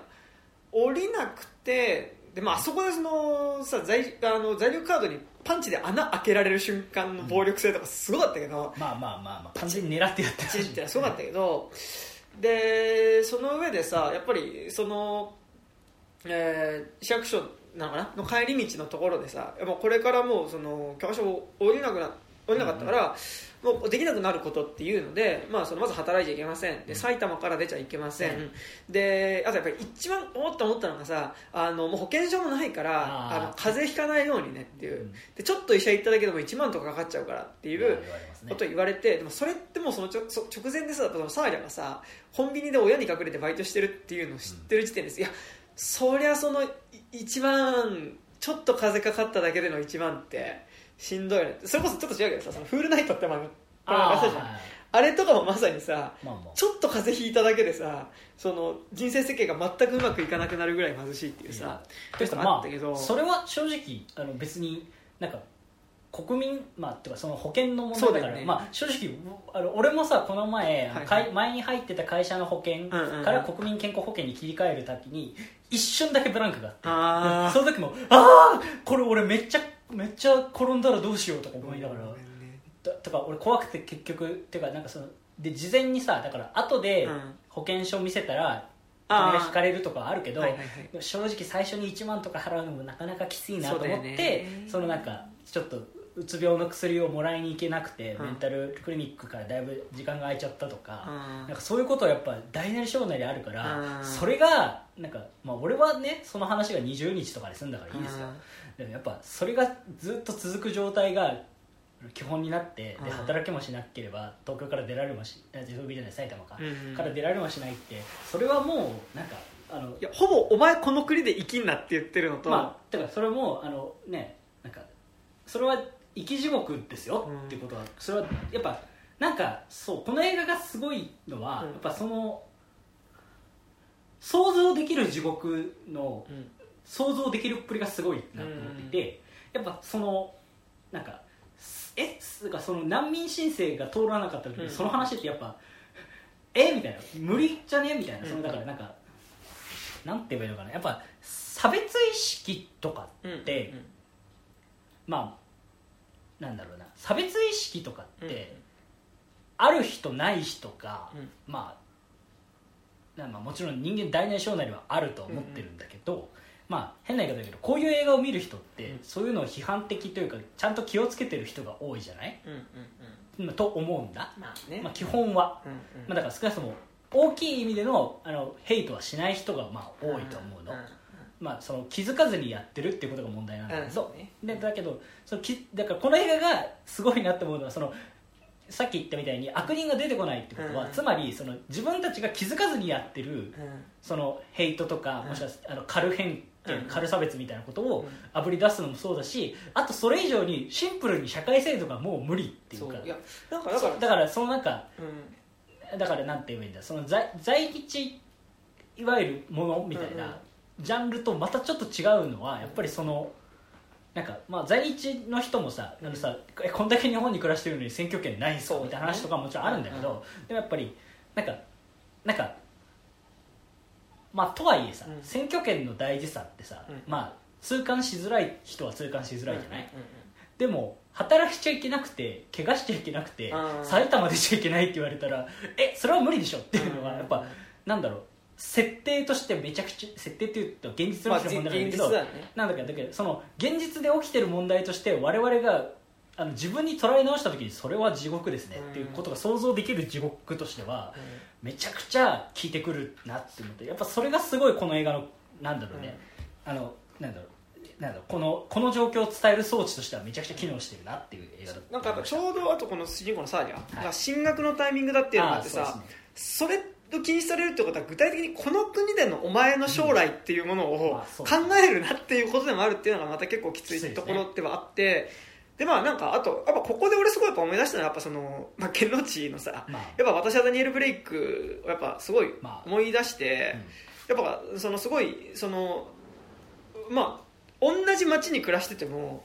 一個社会システムみたいなところからこぼれ落ちた瞬間にうん。生きていくことっていうのが認められないようになるっていうのがあのとんだ無理ゲーになるっていう。あるって法治国家で全然あるっていう話っていうのはすごい思いつつでも今ちょっとすごい話して思ったのがやっぱその私はダニエル・ブレイクはさある意味そのそこで社会システムから弾かれた者同士でのある種の連帯っていうものを描いていくじゃん。そのだからその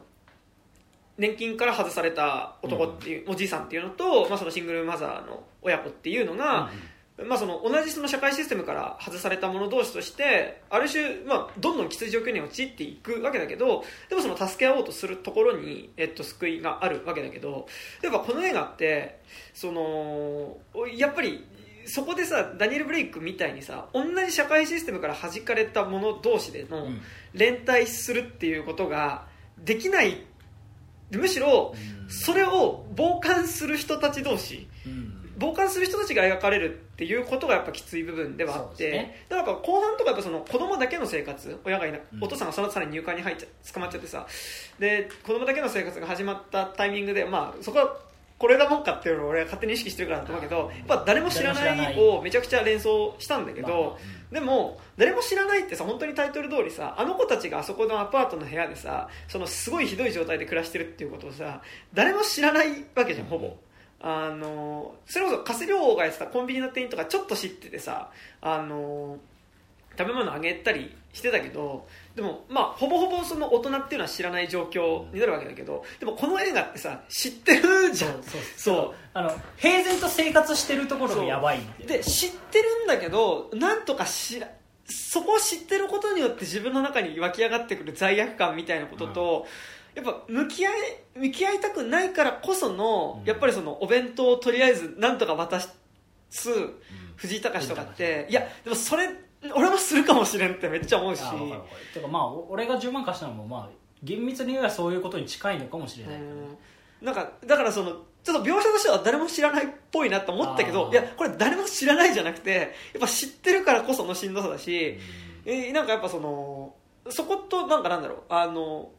苦しんでる人同士で手を取り合うみたいなことの間にある一線みたいなことっていうのが映画の中で見えちゃってる。なんかそのとはいえクルドの人でしょとか難民の人でしょとか自分たちのその生活圏にいるけど違う人でしょっていう壁みたいなものがうん。ちょっと一瞬映るっていうのが結構しんどいところだなって思ったね。そこら辺がね難しいというかなんか、うんなんか俺はまあでもまあ逆に言うと、うんうん。なんかそうね。なんかやっぱりそもそもだからその特にクルドっていう状況は、うんうんうん。その日本人からす、うんうんうん。日本あまあなんだろう。なんだろう。日本生まれ日本育ちうんうん。日本国籍みたいなうんうん。ことをもう最初から担保されてる人間からすると、うんうんうんなんで来たの？みたいなふうに思う人が当然いて、うんうんうん。で帰ればいいじゃんみたいなこと、まあ、分かってない人。も当然いるし、うんうん。でもまあてまあでも最終的には別にだから変なすごい嫌な言い方すると、うん。国益には別にならない関係ないから、まあうんまあええやんことが、うんみたいなふうに思う人がいるっていうのはそうなんだけど、うんでもなんかなんていうのかな。まあだからやっぱりそもそもなんか社会的に貧困っていうサイクルに突入した時にその人を救うものが存在ししないっていうところ自体がうん。あの一つの問題でそれとは別に難民の問題があって、うん。その2つがどっちも襲いかかってきてるのがこの2つの苦しいところっていうかだから変な言い方だけど、まあ、なんかでここの状況で例えばだからもうこういう状況にあなんかでまあなだからもうで月の例えばね、うんうん。この世の中に月の収入がこれまでどうしても何万いかない状況が、うんうん。に追いやられましたと、うんうんだったらじゃあもう月何万は何ヶ月出します。うんうん。うんもう何も言わずに。みたいな制度がこの世にあればもうちょっと状況は改善してたかもしれないじゃん、うんうん例えば、うんうんうんっていうような問題とその難民の問題が2つかぶってるっていうところが俺この映画の苦しいところだなと思っていて。うんうんだからなんかそうですね。なんかだからそこがなんかだから変な言い方だけど自分俺も別俺らもさ、うん。お金持ちじゃないからさ、うん。あのね、イベイベントやってまた赤作ってしまったみたいな感じのさ。ちょうどそういうね今生産をしていたわけですよね。してたから、はい。そそういうやっぱそういうレベルの人間だから、そういうところでもやっぱ通じる、うん通じちゃうというかその想像ができちゃうっていうところがやっぱり余計見てて苦しくなるっていうか、うんうんやっぱり映画見る人ってさなんか不思議なもんで映画見る人ってあんまお金持ってなさそうな人も多いじゃないですか。ですね。不思議なもんで。映画いっぱい見る人ってお金持ってなさそうな人が多いじゃないですか、うん。そこには金出せるんだけどなんでなんだろうねって思いつつまあまあまあ、まあ、貧乏人の娯楽で貧乏人の娯楽だから。なこともないんだけどさ。まあまあもうまあまあもっとねあれはあるんですけど。でもまあなんかなんかやっぱ見ててそういう部分の辛さもそう思ってしまいましたね、なんかでもなんかそういう意味でやっぱちょっと最近そのなんか、はいはい。今日持ってきたはい。他のパンフもあるんですけど、私はバレンティナってとか、はいはいはい。あとはニトラムとか、はいはい。なんて言えばいいのかな？そのそのあとマイスモールランドも、うんうんうん。大雑把にこの3つをまとめると間違いなく青春映画なんだけど、あうんうんうんその青春映画の、まあ、い光と闇でいうと闇側だけど、まあ、なんか闇っていうかそうなんかその社会保障がないことによって、うん。普通の青春を送りたいって思ってるのに、うん。人生の方がどんどん彼らを彼らとか彼女らを追い詰めていくっていうところの辛さみたいなところがすごいこの3つはちなんか俺は共通してる、はいはいはい。まあ、私はバレンティナは、えっと、トランス女性のバレンティナっていう人が、まあなんて言えばいいのかな。あのあの、まあ、新しい学校に入ると、うんうん。まあ、そもそも新しい学校に入るのは、まあね、前のところでいろいろそういう嫌なことがあったからみたいなところはあるんだけど、はいはい。新しいところに入ろうとすると、まあ、結局なんだろう。そもそも、えっと、自分の名前、うんうん。バレンティナって名前、うんうん。あのなんて言えばいいのかな。だからまああの戸籍上の名前じゃなくて、はいはいバレンティナって名前で呼ばれるうんうん。ためには、えっと、そのためには、えっと、あの結局あの、えっと、お父さんに会わなきゃいけないんだけど、んうん。お父さんはもう全然この数ヶ月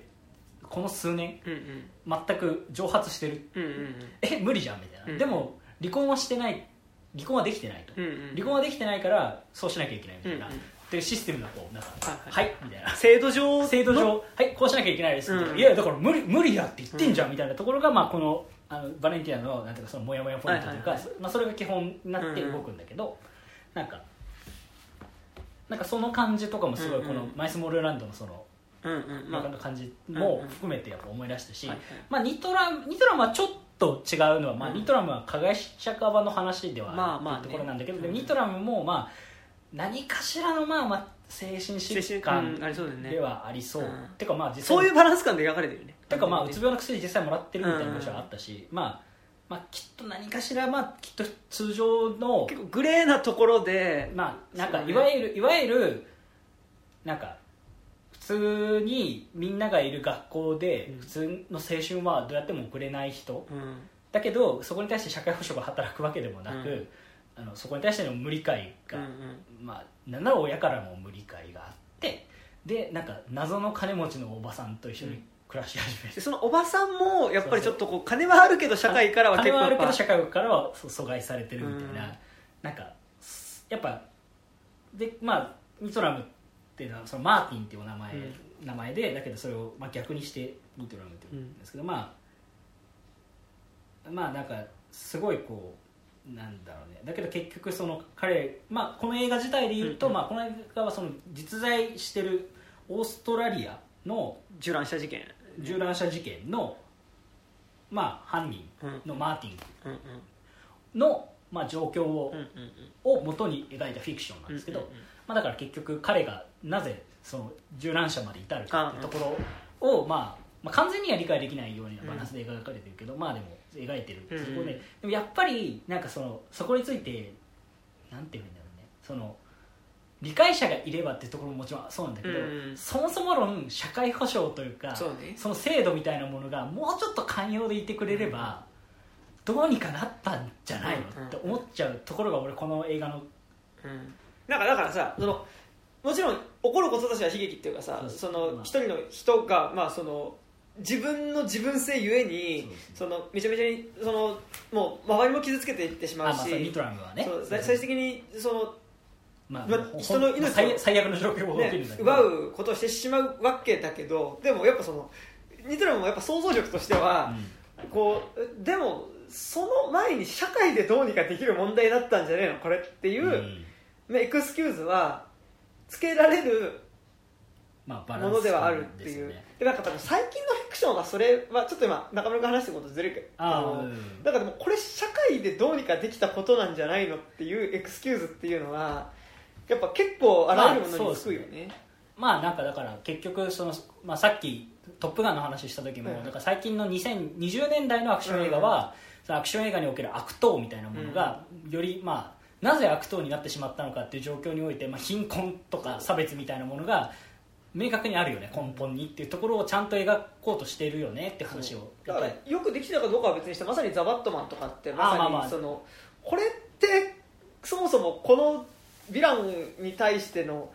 ことってこうどうにかするって基本的にバットマンっていう方向ではなくねえかっていうことだったりするっていう。そうですね。まあだからまあそうザ・バットマンですらそうだったっていうことで、うん。なんかだからその状況そうだよね。なんかのスストーリーテリングみたいなところあるんだけど、やっぱその中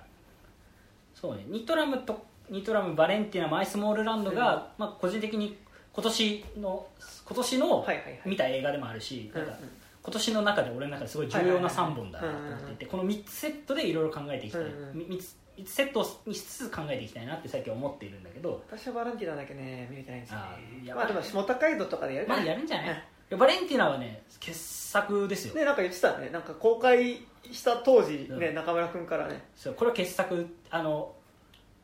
バレンティナは明確にあのその彼女は、えっと、ブラジルだったかな、はいはいはい。ブラジルの人なんだけど、うん明確にこの映画自体はアメリカの青春映画をはいはいはい。ぜのアメリカの学園映画の要素を下敷きに作っていて、偽 ID を作るシーンとか、はいはいはいはいはいはい。そのスーパーバットみたいな。そうそうそう、ん。なんかあとはその休日に集まっはい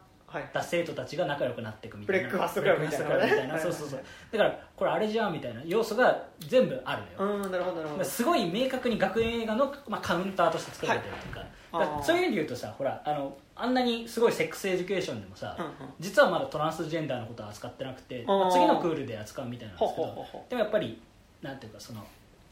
まああなんていうかねああのまあなんかそのひ人の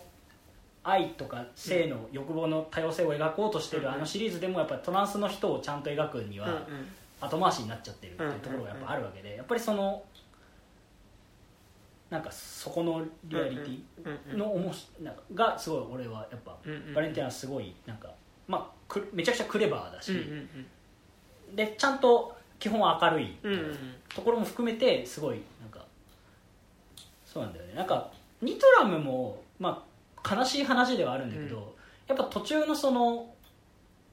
おばさんと触れ合うシーンとかはすごいユーモラスではあるユーモラスでね。でもそれこそあそここそ俺はなんかやっぱその恋愛ではないああそうだね。あのパートナー関係っていう意味では親子でもないしでもパートナー結婚いわゆるその性愛でもないしまあでもだからこそ起こることがしんどいわけだけどあれがマジで。そうですねなんかだからまあねなんか本当にきそうそうそう。なんかだからややっぱりそういうなんかまだ名前が付けられてない関係とか、ままだその名前を認められてないものとか、そういうものうん。にをを巡る青春映画みたいなものが、多分この3本がすごい何かなんだろうこの3つをうん。なんか比べるわけじゃないけどこの3つをまあ共通して見える共通して見えてくるものととかこれはこうだったけどこれはこうだったうなんみたいなことがなんとなく自分の中でなんか今後のなんか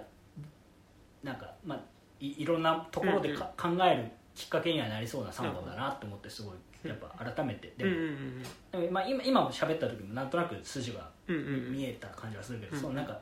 やっぱその名前どう呼ばれるかってことが多分すごい重うん。要ど,、まあ、どういう名前が付けられるかみたいなことニトラムもニトラムって呼ばれることをすごい嫌がるかそうそうらねそうそう。なんか、まあ、バレンティナもだから結局そのバレンティナっていう,、まああとそうそう。スマイスモールランドも結局だから自分が例えばドイツ人っていうふうに自分の。クルドって言うと何か拒否感度があるんじゃないかって恐れが無意識にあっまあ。てなんかドイツってなんか会話の流れの中であそのサッカーのワールドカップの時にああ。どこ応援してるのって言われた時にとっさにドイツって言っちゃってでそっからなんとなくはドイツ人なんだっていうふうに認識された時になんかそれがすごい安心感があったというか、うん。しっくりきたっていうことを言ってそれって多分そのあなんか羨ましいなって思われる外人感ではいられることによっての安心感があったってまあいう,、そう。てかまああとはそのみんなが知ってる範囲でのうん。外国人の中で一番、まあ、最適解みたいなところうん。多分、まあだからあとあれだよね。あのやっぱその正直そういう紛争がある国じゃないっていうさ、まあそうそうそう。あのことで。ねそうそうそう。いやだからなんか。やっぱそこででも最初さだからその女の子の友達あ同級生の友達とかさドイツ人しかそそいつ？こいつ？ドイツってさくらいななんだこれ？みたいなさあるわけだけどでもそれやっぱ後半見ていくとまあなんとなく分かっていくっていうかさ。ねでもそこはまさにでも中村君言った流れで言ってはやっぱそのなんて呼ばれるかそうなんねて呼ばれるあるよね。っていうところはあるよね。なんかだからまあマイスモールランドはやっぱりそうですね。なんかまあ必見の一作だとは思って、うん。なんかだから本当はねもうちょっといろんな人と喋りたかったなって今日は思ったんだけど、まあまあまあでも本当はもう一人ね来る予定だったんだけどやっぱちょっとね今都内新宿ピカデリーが多分一番見やすかったんだけど新宿フェアデリーももう1回だけになっちゃったから。あそうなんだ、うん。まあ、クリス・ドワンが始まるからな。そうなんですやっぱねピカデピカデリーはガンダムで稼いでるからな。そうなんですな。まあまあね難しいでございますね。なんかうん。でも結構まだ池袋シネマロッサとかでやってるらしいですね,、なんか昨日一昨日かな。俺の友達に「マイスモールランド見なさいよ」って言ってたら、うん。なんか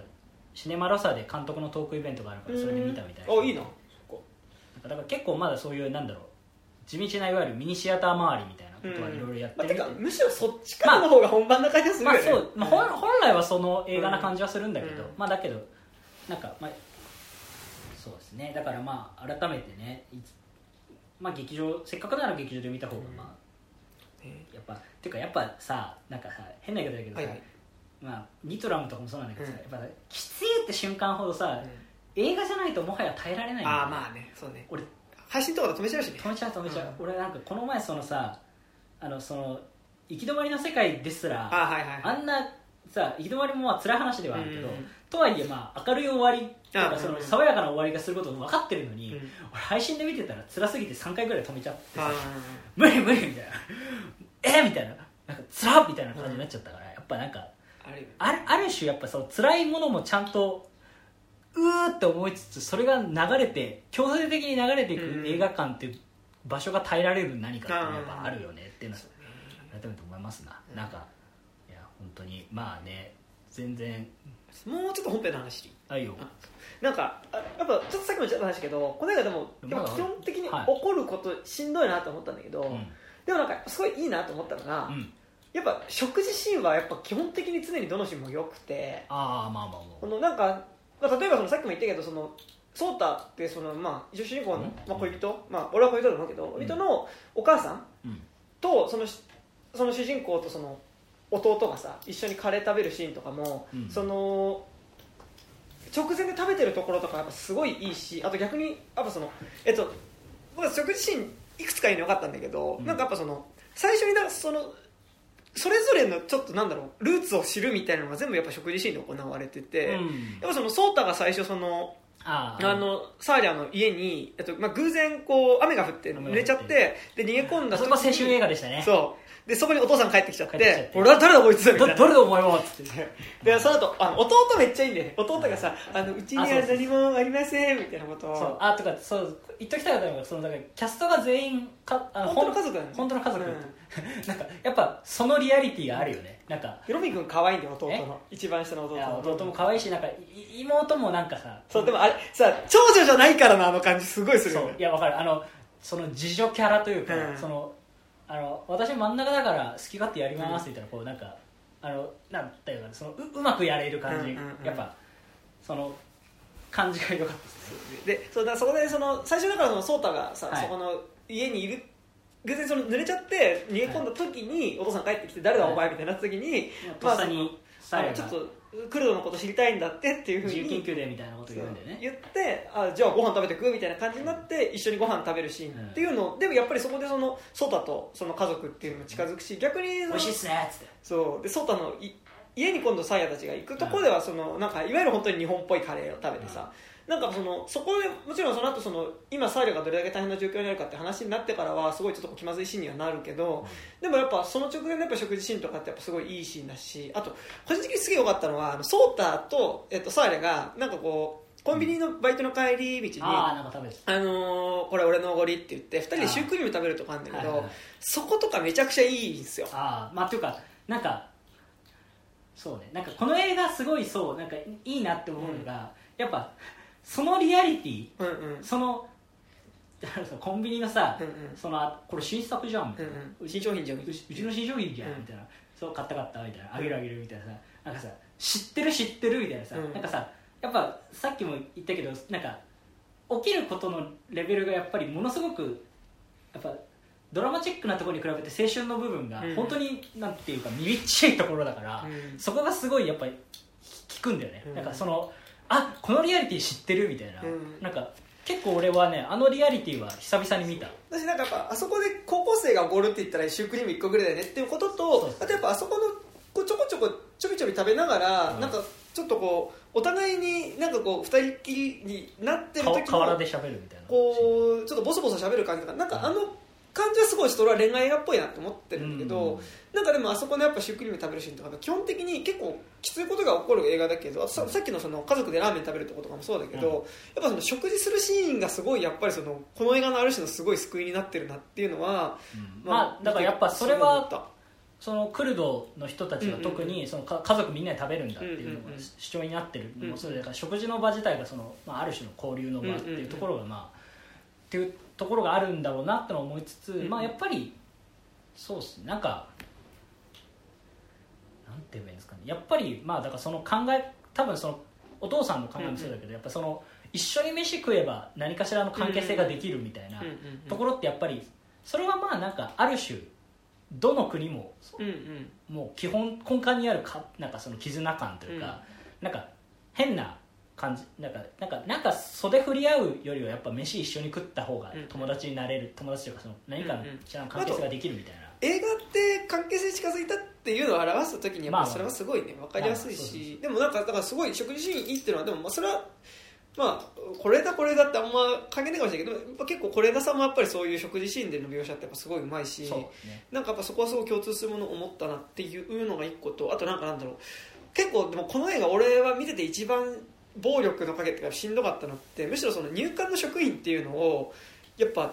ちゃんと映さないことうんうん。によってそのやっぱその入管に入れられたお父さんがどんな状況になってるかっていうのをやっぱ現実のこととリンクして想像させるところのしんどさがある気がしてて、なんかその何回目かそのサーリャがお父さんに面会しに行く時に、うん。そのお父さんが入管でどんな目に遭ってるかっていう話をする直前でサーリャはその面会室から出て行ってでその話を弁護士である平泉聖に話そうとするところでカットがブツッて消えて黒い画面になるんだけど一瞬。なんかすごい怖怖いシーンでしたね。もうだからその話してる内容っていうのは聞こえないんだけどでももうさそれってさいやまさにてかそのそれこそあのウィシュマさんがされてたことっていうのが本当にブラックボックスにされてることとかもそうだけどさ、結構やっぱこうでもとはいえこうやっぱ明らかに衰弱してるお父さんの姿みたいなのをさパッと見るときにさやっぱりそこで何も言わないことの方がなんかよりその暴力性っていうかがすごい浮かび上がってくる感じがしてそうなんかそこはめちゃくちゃなんかね結構この映画で一番怖いところがそこだったなっていうのは思いましたねなんかね。なんかうんそうね。なんかそういう意味で言うと、はいはい。この映画のまあなんか不満点ってわけじゃないけど、はいはいはなんかなんかこれが多分そうねなんかこの人たちを支援するにはどういうふうな方法があるのかっていうところのあーはいはいはい。にへのなんかリードうん。誘導が少ないっていうか、うんまあ、だからうんこれがさアメリカの映画とかだったらさ最後にね。最後に、うん。あのまあ、ウェブに続くじゃん。ニドラムとかまさにそうだったしね、そうそうそうそう、ん。ニドラムもそうだったね、うんなんか結局だからそのこれの情報についてちゃんと説明してくれて、そのうん。うん支援とかについてちゃんと解説してくれるサイトみたいなところに誘導するものが意外と少ないんだっていうのをちょっと思った、なんかそれそれはねパンフもそうなんだよ、うんパンフもなんかねくいわゆるその入管問題とかにちゃんと触れてる文章は、まあ、なくは全然ないんだけど、でももっと難民キャンプみたいなでかいことになっちゃってて、まあそれはもちろん大事なんだけど、でもなんか国内で日本でどうできるかっていうところへのアクセスがないってこと？そうそうそう、うん。なんかそこへの情報へのリードがちょっと少ないなっていうのはなんか、まあなんかゆこの映画の、まあ、いくつか、うんうん。まあ、ちょっと気になったところの一つですね、うんうん。まあなんなんていうかあくまであくまでその映画芸術作品としてのこううんを保とうとしてる感じがうんうん。逆にちょっとまあなんかまあ、まあねまあなんかそこむずいよね。だってそこが映画だしっていうのは映画だしってかなんかそこはむしろまあでもむしろそのなんだろうなサイトとかついてることは別にその作品のうん。自体を歪めることなくなんかその作品から得たものから実際の行動につなげていくっていうところが重要だと思うけどでも映画自体は別になんかそのさ、うん。問題を知るためのものっていうよりはやっぱ映画は映画だと俺は思うから、うん。なんかだからそこら辺のバランスがねだからまあアメリカやっぱアメリカというかやっぱ外国の映画を割り切ってそのちゃんとサイトをつけるってことをしてる、あのキャンディーマンとかでもあったよね。そうだね。いやだからそれはでも大事だよね。そう。だからなんか俺はなんかそこはそうね。なんか何かしらがあった方がももっとなんかだからこのモヤモヤを、うん。なんだろうな。モヤモヤをちゃんと行動すなんかさやっぱさ人の気持ちってさそう長くは続かないからさ、うんうんすごい嫌な言い方すると、うんうんこれが例えばお金を多少入れることによって何か状況が改善することがもし一つあるとか、うんうんうん。例えば何か署名をすることで何かが解決することがあるんだとすれば、この映画を見た直後にそこにアクセスして、うんうん。その気持ちが続いてるうちにしウェブ署名するとかうんうんうん。が多分一番何かしらにつながる行動だと思っていてそのやっぱりそこへの動線が、まあ、あった方が現実への何か改善としては一つ蚊がちょっとできるというかやっぱそのさやっぱやっぱ人ってさそのワンクリックをさ面倒くさがるワンクリックとかワン検索を面倒くさがるのが、まあもう人間になっちゃったじゃない。それしょうがないと思うんだ、うんでもだけどやっぱりやっぱり映画を見てずしんってなってから、うんそれをもう一回検索しようって思う人はあんまり多くないだろうなって思ってしまって、この問題について改めて調べ直す人がどれだけいるのかっていうところはやっぱあるからなんかそこはもうちょっとなんか動線が欲しかった、うんうんうん。それそれこそね東京クルドとかを俺ちゃんと見れてないんですよそうだね。ね俺も見れてねえんだよそうなんかちょっとイメージフォーラムで去年ぐらいにやっててちょっとイメージフォーラムが遠かった時期で精神的に、ちょっと見れてなくて今はイメージフォーラム見るんですけど。なんか日本でとかでやってくれたらいいよね。まあ日本だとどっかでやるんじゃないですか。うん。まあでもなんかねなんかそういう意味ではなかなかねうんなんかだからちゃんとこういうものをアクションにつなげていくっていうことがやっぱり、あのなんだろう。あある種。うん。俺俺はまあ映画は映画だっていう気持ちもあるけど、でもこういう映画を撮った以上、そのアクションにつなげていくための動線を敷いていくことも俺はこのこういうものにとっては映画の一つだと思う,、だから変な言い方だけどネタにしましたになっちあゃう。あそうだ。そりゃそうだ。うのが怖いんだな、俺とかうんうん。とかやっぱあるじゃんうん。うんうん。でもちろんこの映画ネタにならないようにうんいろいろやってるとは思うんだけど、うん。とはいえもしなんか今自分たちがやれることがもしなんかももしワンクリックとか、ああそうね。もしなんかその今手元にあるクレジットカードかうん。ら何千円入れることでこれぐらいにつながりますよって行為があるんだとしたら、そこに対してスムーズな動線を作るっていうのはうん一つ何かアクションとしては重要なことだなと思っていて、うんうん。なんかそこら辺がもうちょっとあっ確かにね。くれてもよかったかなっていうのはちょっと思った。し確かに確かに。なんか、まあ、なんかそこのバランスはなんか多分意図して入れてないところもあるんだろうな。そうね。なんかほらやっぱその結局さなんかこの映画の中でも具体的なアクションにはつながっていかないそのやっぱそのソータっていうキャラクターがうん。そのこうやっぱそれでも一歩踏みやっぱシーンとしてさやっぱその「さよなら」をさまあこの映画やっぱり印象的なのとしてそのクルドの挨拶っていうそのハグをして両方の頬にこうまあ。頬を左右に近づけるっていうまさでそれがその意味っていうのが「さよなら」と「えっとこんにちはの」だからその出会いの挨拶と別れの挨拶まあ両方の意味にアロハみたいなもんよね。でまあなんかだからで最初それを颯太にそのさ最後するときに「え今のはどっちの意味だったと思う?」うんっていうことを言うんだけどっど、ちでしょうみたいなで最後するときは明らかにもう、まああのまああ。なたとは住む世界が違ういう風になってしまったからって別れの挨拶としてするんだけど、まあ、それで離れていこうとするサーヤに対してやっぱそこでソータが一歩踏み出してしょうがなくないっつって。掴むっていう、うん。で自分はどうしたらいいかわからないし、その彼女を大事に思っているがどういうあのことができるかっていうのがわからないけどそこで一緒にその寄り添いながら模索していくよっていう、うん。スタンスを示すっていうことが多分この映画で示しているはななんかまあま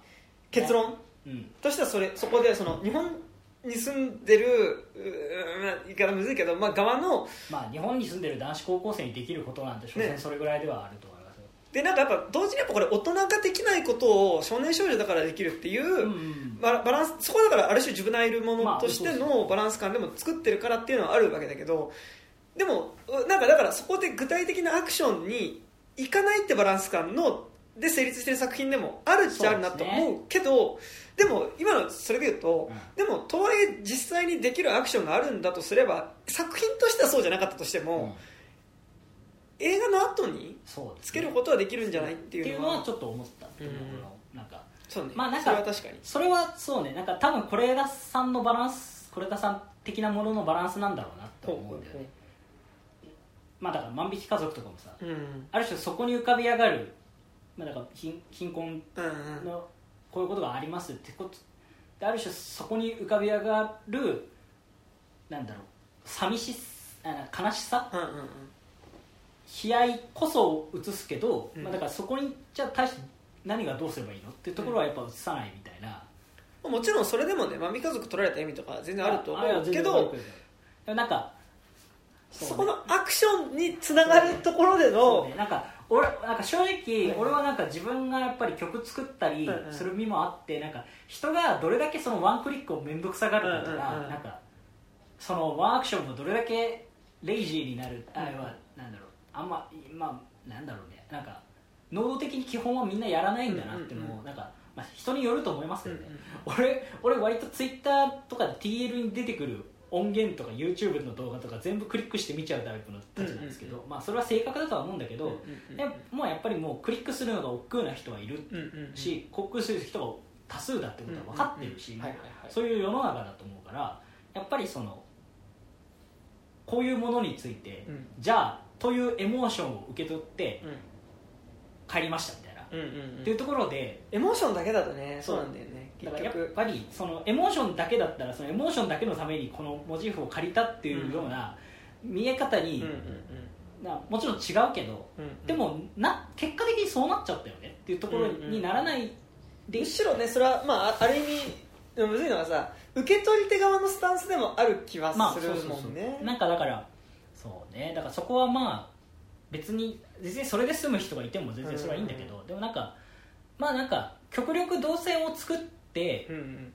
ややれるべきことはやるやるっていうのが、うんうん。まあだからアメリカ映画で例えばだからその例えば精神なんか例えば精神疾患を扱うとか、ちょっと自殺の話をした時に、苦しんでる場合はここに電話してくださいとか、うん。こういうことを調べてくださいっていうのをやるのは多分そういうことだと思うしね、確かにまあなんかなんだろう特にキャンディーマンとかって別にさ、まあ。そういうそのなんかなんだろうえそのより社会問題に近いとかなんかそういう話ではまあホラー映画だしさ。まあまあまあていうかまあ別に社会問題は扱ってるけど大事前提としてジャンルエンタメだからね。でもなんかほらそういうのでもさやっぱそういうなんだろうそういう情報を最後につけることによって別に作品の作品性を何かしらうん。変えることはないと思うのそうあんまり。だからだからそれはねあった方がいいよね。なんかその最後にさその主人公の言葉みたいなのがつくっていう意味での追加情報ではちょっと違うからさ。まあそうそうそう。そうそれはそうだね。とは思ったかな。そうね。なんか、うんうん。まあそうっすね。まあ確かにそれはそうだね。なんかそうっすね。もう僕も最近なんだっけウクライナのなんだっけうん。UNHCR あの難民のやつに1万入れて、なんかうんうん。あれって1万入れるだけでさなんかさ UNHCR さんからさ、うんうん。そのなんかありがとうございました。今こういうことに使ってますみたいなうん。情報が届くのよ、あちゃんと来るんだそうそうちゃんと来るんだけど、まあなんかそうまあ例えばロシアウクライナの問題はそれとして、まあでもでもまあもっとねてめえのてめえの半径何メートルで起きてる話だよこれはそうね。マイスモールランドっていういや本当そうだよねだから。ねそこに対してアクションしろよっていうことは、うん。まあもちろんってことはもちろんあると思うのでいやどうすればいいのかなって今ちょっとあれはなんかそのための方支援方法はどうするのがいいのかっていうのをちょっと最近調べてるところでございますが。まあねなんかまあねなんか全ての問題に全員が金を出せるわけじゃないっていうところがこの問題の難しいところで、まあでもほらそのもちろん金出すっても大事だと思うし、まあまあ。なんかまあでもさ何かこうそのことに関して思った時にうん。えなんかその意思表示レベルでも、まあね。なんかするのとしないとじゃあ全然違う気がするから、まそれこそ本当にネット署名とかするしないのレベルでも全然違うからなんかそういうところにアクセスそうね。いやだからまあ全然お金はともかくネット証明的な、うん。だから変な言い方ですけどなんかなんて言えばいいんですか？だからまあ要は政治問題なわけじゃない、うんうん。だからそういうことをしませんっていうふうに政治家がなればあだから要は入管問題についてちゃんと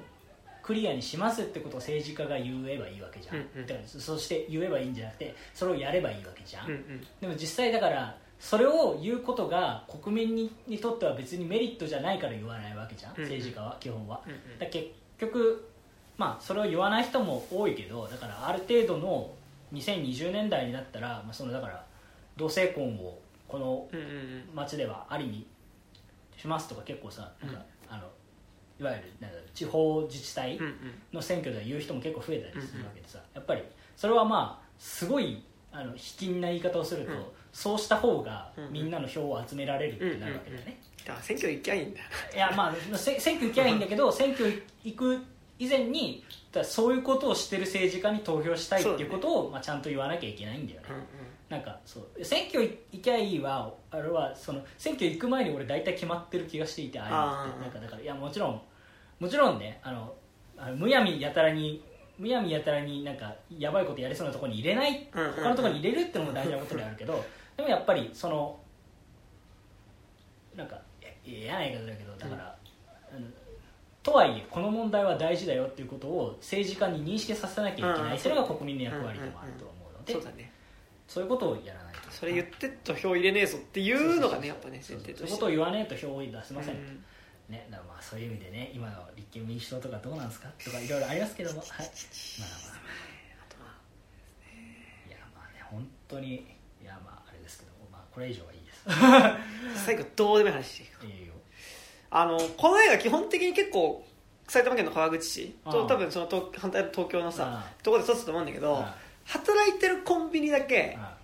れうちの地元のコンビニなんですよ。あそうなんだ。あれパルって言っててかねあの映画の撮影とかあでめっすごい出てくるよね。ちゃ使われるコンビニなんそこベイビーワールキューレもあそこだった気がする。そう。でなんか結構やっぱあそこのコンビニ出てくると毎回ああそこのコンビニだってなんかちょっとねしかもちょっとちょっと何？吉吉祥寺とか三鷹とかにあるの？あね、あの武蔵野市の中央図書館の隣にある、へあの個人経営のコンビニで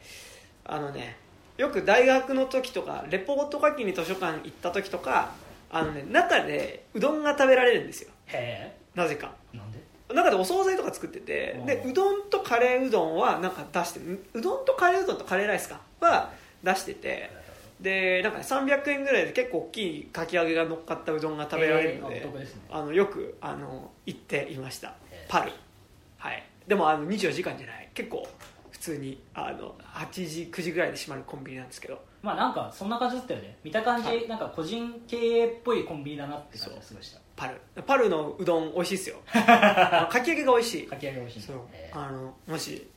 吉祥聖寺地巡礼して。あのまあ武蔵野市お越しの際パル、はい。パルのかき揚げうどん。安いし美味しいです、はいはい、という情報でした、あはい。さ最後締めにちょうどいいぐらいのどうでもいい情報。はい、ぜひ食べてください。い一回だけなんか間違ったんだと思うけどね。はパルのねかき揚げうどんがなんかあ美味しくなかった。美味しくなかった時があって、うん。ありました。でもあの 基本は美味しい。お基本美味しいです。えーなんかね。学食クオリティのうどんの上にちょっと学食クオリティより高いクオリティのかき揚げが乗っかってるので、えーあいいですね。いいですよ、はい、っなるほどですね。ていうなんか情報でした。そうね。なんかそうですね。マイソモルランドなんかそうねでもなかなかなんかそうねなんか別に続編とか見たくはないけどさ、うんうん。なんかでもそうねなんかんなんかこいつここいつらこの後どうなっちゃうんだろうって、うん結構やっぱちゃんと心配になっちゃうタイプのうん。映画であったからなんか。でもそれはそれこそさなんか映画の中でっていうよりはさいやそうそうそそううお前らっていうそうそうことがあるそうでもなんかやっぱそのそうそうそうだからなんかねあのすごい難しいんですけどなんかだからでもまあへそう不思議なもんでさなんかそれだから、現実に起きていない人のことの行く末が気になっちゃうのもフィクション映画の役割だかあうんうんまあなんかそれはそれでなんかねなんかね、まあ、続きとかは別に見たくないですけどなんかねなんかど、うんどなんかもしなんか何かで保管されるとかあったらちょっと興味あるなと思いながらねだってやっぱ最後さサージャーが決意した顔ではあるけどさ、サージャーに決意させたことに対する罪悪感みたいなのめちゃくちゃあるからね。ていうかなんだっけ？なんかのさ記念島旬報とかでさ、うん。なんかさあれをさ見てさなんかあれがなんかテロリストが生まれた瞬間みたいにも見えるみたいなもう。書いてるやつがいてお前そんなことよく書けんなと思って。すげえな。てかそれそのさいわゆるさ中東だからテロリストみたいなさでなんかや安い連想な気もするしさ。うん見ながらさいやよくこんなこと書けんのこいつと思いながらでもなんかうんまあとはいえさあの決意がじゃあ何になったのかっていうのはまあね。ちょっとそこがオープンエンドすぎるなっていうところはこの映画のそうね。ちょっとそうね。いや好きなんだけどうんめちゃくちゃこの映画に対しては愛着があるんだけどなんかそこのそうね。なんかオープンエンドの難しさは結構この映画は思ったな、うんうんそのうんいやまあでもなんかなんだろう。それはオープンエンドの難しさでもありつつそれはそういうふうに見えるまあそれ見え方なんて人次第だけどなんかちょっとそれかなりなんかうねそんなそんなそんなやつが毎月ね記念順で記念順。で星取り表書いて違うだろ。書いとんのかって思って結構ねそれはそうそうそうそれ今思い出したから言っとこうと思ったけどよくそんなことを思いついて書けますねこいつはと思って。それでこいつ原稿料もらっとんのかと思ってすごいね。なんかまあその人の中でのテロリストっていう言葉の意味とかもね。まあまあまあね、あれですけどまあ本当ねまあまあそうっすね。いやなんかねそうそういうやっぱももやもやが常に残るタイプの映画ではあるから。いやなんかほらその結構もうちょっと年上うん。の人だったりするとさ、まあね。なんかやっぱそこでその武力行講師に行くこともあーまあさ、まあまあ。なんかある種のある種のヒロイズム的なってねねまあだからいいわけでもないんだけど、まあまあ。っていうのははね。ねいやなんかまあ。思いますけどね。そうですね。っていう感じですかね。いや皆さんぜひ「トップガン」もいいけど。もうそれ両方見たらい。い両方見たらいい。大丈夫。両方見たところで3600円とか。俺は2000円。まあまあ別にねなんとかまあ映画最近さなんかさ友達とかにさ言われるの、なかなかさなんでそんな映画いっぱい見れるんですかって言ったら、その俺安い日を知ってっからだよって話で。まあ。俺は全部安い日だけどね。それそれそうでしょうけど、そう それはそれはうんなん。かそれあんまり強く言われるとなんか俺も何を返したらいいのか分かんないしなんかそこに対して俺強い言い方もできないから非常にただちょっとへなんかあのなんか良くないヘイトがたまるだけなんですけどまあまあそれはそういうとしてまあねなんかあれですけどまあだからなんていうのかな。そこについてはやっぱあの皆さんねそうなんか大抵の映画館は1日ぐらいは安い日が存在したりするんで、うん。ぜひぜひあの本当にあのねそんなゲストじゃ。毎月1日はねそうそう。映画の日だし。毎月毎月映画の日だし火曜木曜はテアトル系は安いし、うん。水曜は大抵どこも安いし、うん。なんか何ポイントか貯めるとここは1100円で見れるとかあるんで、ね。もう本当ねあのね神うさぎロペがあの au スマートパスの話とかもしてますよ。そうですね。まあなんか本当あれですよ。みんなあのしなんかそうあの安くあの意外とねちょっと調べると安く見える方法はね、結構転がってたりするっていうねまあ神うさぎロペってさあ俺あれでしか知らないんだけど劇場の。でもあれって別にあれのためのキャラじゃないでしょ。あ目覚ましテレビとかにも流れてるらしいよ、あそうなんだ。えあそうなんだ、うん。先輩です。あえまあ、神うさぎロッペの話は1ミリもしたくないからどうでもいいですけど、ー、はい。まあなんかそうですね。いやまあなのでぜひあのねどっちもね見ればいいんじゃないでしょうかって感じで。そうですね。はい。ですかねいやいやいやいやいやでもね5月は見るもんが5月6月は見るもんがいっぱいで楽しいやら大変やらっていうねそうですね。まあねい犬王とかも今度話すんでしょ？犬はやる。あ犬をみんなでやるよ。犬王はなんか、うん、でも湯浅監督の、うん、なんかすごい。いいなんか次のことをやろうとしてる中がすごいしましたね。面白かったですね犬王ね、そう結構短いっていう実はね。90分ぐらい。あそうだよね。そう。100分前後だもんね。そうなんか映画館で映画館で久々にさなんかあのなんてそのタイムローテが110分で組まれてるから、うん。予告編込みで110分みたいないいよね。いいよね。やっぱねそれぐらいがいい。ちょうどいいマジで。でもまあまあまあまあまあでマイスモールランドも100分ぐらいじゃなかった？そううんうん。そんな長くない。2時間で意ある外ちないぐらい。ちなみに言うと意外と「トップガン」も130分なんだよ。いや「トップガン」はいいいやいいよ。何分でもいいよ「トップガン」なんて。あんなもん。まあうんあんなもんってあんなもん何本あってもいいですからね。何本あってもいいですから。うん。いやなんかだからさ、そそれこそでもトップガンマーヴェリックを見るにあたってね、はあはトップガン見直したんだけどなんかうんまあどうでもいい映画だとかね、う思っどうでもいい映画ってそんな愛情なかったんだけど、でもなんかだしなんかちょっと書かれてるその男女感みたいなこととかもさ、まあまあまあ古いじゃん、まあまあそれはそれはね時代だからね。でもさなんかなんだろうあの俺ゴーストバスターズをこの間見返した時に俺結構ゴーストバスターズのうん。なんかあのノリ結構嫌だったの割と。結構しんどいなと思ったわけ。もともとそういうバランス感で描かれてもいるっちゃいるけど、でもなんか「トップガン」に関してはなんかいやもちろんきついはきついんだけど、なんかやっぱそれをもってしてもやっぱトム・クルーズの魅力によって なんかううんみたいになんかなる力がああまあ。そうあとチャーミングすぎるだろお前。みまあたいな、ねまあ、トップガンはなんか別ぶっちゃけどこのサブスクにもあるので、うん。てか正直マーヴェリックから見ても大丈夫です。いやまあでもあいやそうそういやそうなんだけど、まあ、マーヴェリックはなかなか続くか、まあ大丈夫っしょ。あえそうだね。だトップガン見てからいあのいけばいいし。俺は見たから行った方が絶対いいと思う、まあでも、まあ、正直まあ、回収はされるよ。そのちゃんと説明はしてくれるけど。見てなくても別に分かるし。あとかなんかそのやっぱり「トップガン」と「マーヴェリックは」あのマーヴェリックのレベルが高すぎるので。そうね。そうね。あのなんか「トップガン」見てないからなで起こしてマーヴェリック見ないはもったいないぐらあいそれはそうだね。そうなんかマジでそのなんて言うんですか。もう2010年までのアクション映画のマジで総決算っていう感じで。あのあれはねやっぱねそのなんていうかねそのなんかもう本当よくできたステーキですよねなんかアップデートされてうんぬんとかじゃなくて、うん。あのあうんうんトップガンの続編っていう。そうだからまあなんかあのトム・クルーズの最高傑作をうん。トム・クルーズがちゃんと狙って作ってそしてちゃんとトム・クルーズの最高傑作っていう感じがトム・クルーズを見てる感じがすごいする。っていう感じでございましたねやっぱりなんかちょっとね俺もなんかなんだろう。裸屋とかしようかなって思った あのトム・クルーズを見て見て。なんかさだからトム・クルーズと同期みたいなやつがさ結構出てくるじゃん。そのあのかつては同期だったやつまあまあがこんな偉くなってみたいなさアイスマンとか出てくるじゃん。なんかさ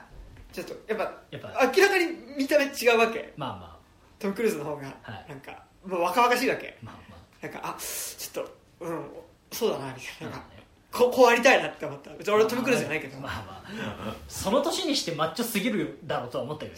いやすごいよねまあそうですね。いやはい。はい。最後なぜか「トップガン」の話で終わりましたが。まああそうまあ告知？そういうことはありますがか告知は？あとこの番組、えー、と現在、えーはい。お便り募集しております。多分でも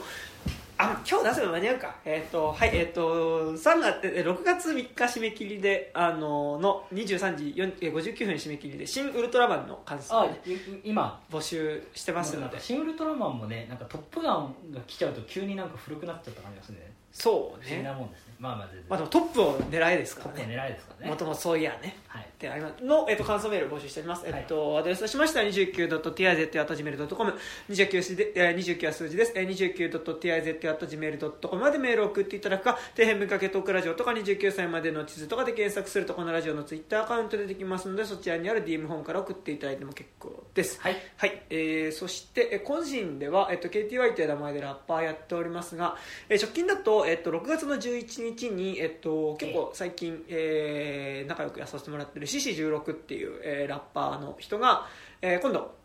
えーラジオっていう、えっとアルバム全体がねあのラジオ番組。まあ、架空の FM ラジオ。番組。FM 昼ラジオ。昼かな？俺結構クロノスっぽいなって思ったんだけどあまあまあまあ JWAVE の。そうね。まあ、ラジオ番組の体の、えっと、アルバムっていうかちょっと何言ってるか分かんないと思うんですけど、ままあ、の、えっと、アルバムを出してそれのリリッパでワンマンをやるんですが、えっと、それの、えっと、バック DJ とあと一緒にやってる曲が何曲かあるのでそれのラップで、えっと、出ます、えっと、6月11日に、えっと、場所が下北沢3あのななんだろう。結構多分ラジオ好きな人は多分そのうん。ラップしてる内容もその形式も含めて多分菅野さんのはすごい好きだと思うので、そうですね。あとあの数の子ミュージックメイトさんとか DJ で来たりするのであのいよかったら、えー、と来てくれると嬉しいです。はい。はい。えっ、となんか、えーカタカナ山田武史スラッシュ KTY とかで検索すると僕のツイッターアカウントはありますのでもし行くよとかいう人いたらねなんか DM ぐらい、まあ、別に当日直接来ても大丈夫だと思うんですけど、DM とかもらえると嬉しいです。はい。なんか中村がありますか？あえーっとこの前やった「マイニング・ザ・ギャップ」っていうイベントのあそうだね。えーっとライブ映像を、うん。えーっともうお金がなさすぎて記録映像とかを回す予算はなかったんですけど、はいはい。あの来ていただいたお客さんのあの iPhone 動画をつないで、それと一応我々がなんか記録あのメンバーの一人が記録用に撮ってた、うんうんなんだ。あのもうがそれの画角はひどかったんだけど 一応音が全部取れてるものがあって、その音音の上に、えっと、皆さんからもらった iPhone の映像をつなげましたので一応ちゃんとライブのあの、バンド部分の一部始終と,、うんうん。えっとあと僕の部分、えっとうん。MC ビル風と,、えっと MC ビル風さんとやった曲と,、えっとあと自分のソロ曲でサックスとベースが入る曲の一部始終が入った動画が、えっとあの YouTube にアップしてますので、あのぜひ、えっと、KTYYETT を KTY で調べれば見れると思います、はい。あのなかなかねバンド形態はねあのなんて言うんだろうな。あのコスパが悪いので。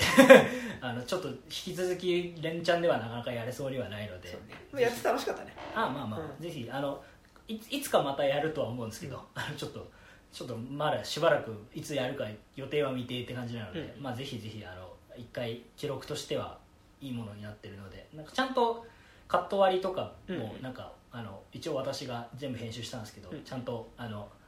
なんだろうノイズにならないタイミングで全部切り替えて、あの普通にすあのワンカットがやけに長いライブビデオみたいな感じで見れるようにはなってる素材のなんかその関係でそうなってるのかなみたいなことではなくねちゃんとね、まあ、まあ、ちょちょっとですね、まあまあ、どうしてもそ素材的にねちょっといろいろあるあったんですけど、はいはい。まあまあそんな感じでやっておりますのでまあまあ多分問題なくちゃんと見れるものになってると思う、その雰囲気がすごい伝わると思いますので、またイベントやる時が多分来るとは思うので、うん。その時来てくださいっていう意味も込めてぜひ動画を見てみてくださいませ。ただなのでよろしくお願い。します、お願いします。見てもらったところで1円の足しにもなりませんが。まあまあでもねまあでもまあせっかくなのであのてかせっかくなのでまあなんかなんかちゃんとやったので見てもらった方がありがてえなっていう感じがありますので、ぜひぜひご覧くださいませ。っていう感じですかですかね。あはい、えー、というわけで、えー、なんかね、まあ、とりあえず楽しい映画、えー、楽しいサブスクがいっぱいあるので、えー、皆さん、こう、楽しみながら生きていきましょうということで、えーと、本日はやった、えー、えー、私、部長のと、あえっと、こと中村でございました。ありがとうございました。ありがとうございました。三郎声優まで歩くブラックのバックショットドライバーに会釈軽減な顔俺は気づくうん今はノットドライバーでも同じマップの上背中に不安症って保証のないマイウェイ暗い日々楽しめないくら寿司上がるグラフが何もかもを下げるグラビティ。パパは下打ちマック前待機してるチャリー。手を繋いだ先で見てる子供は何イメージ。見たり見られたり。また見下されたり。勝手に見下したり。ルサンチ吐き出す先間違えずにサイクロプス上を向いて歩こう。閉じて見えるサイクルスケープから目を凝らそう。アプリ消した iPhone 追加チャージ1000円二つ目の駅で降りて地下鉄からトレイン降りてレーン。俺は赤で止まって木に走り出すすれ違う全ての風景は。人人人街は涙夜が空いた人々は。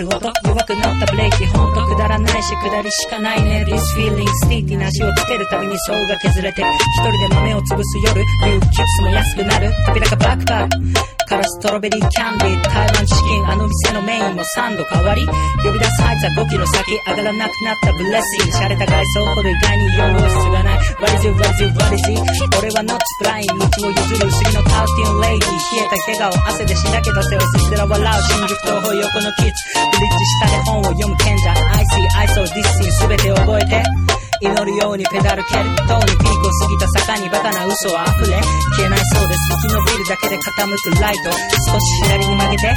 と真ん中を照らす。街はないだよ。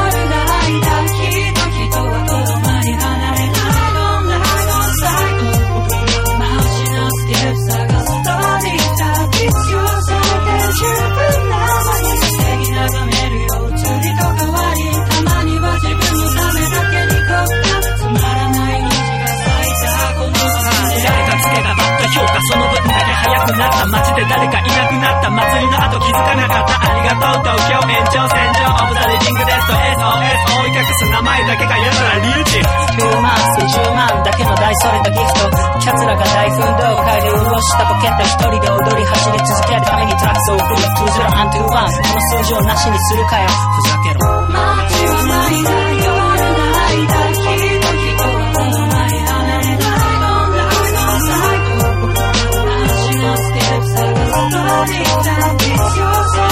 you.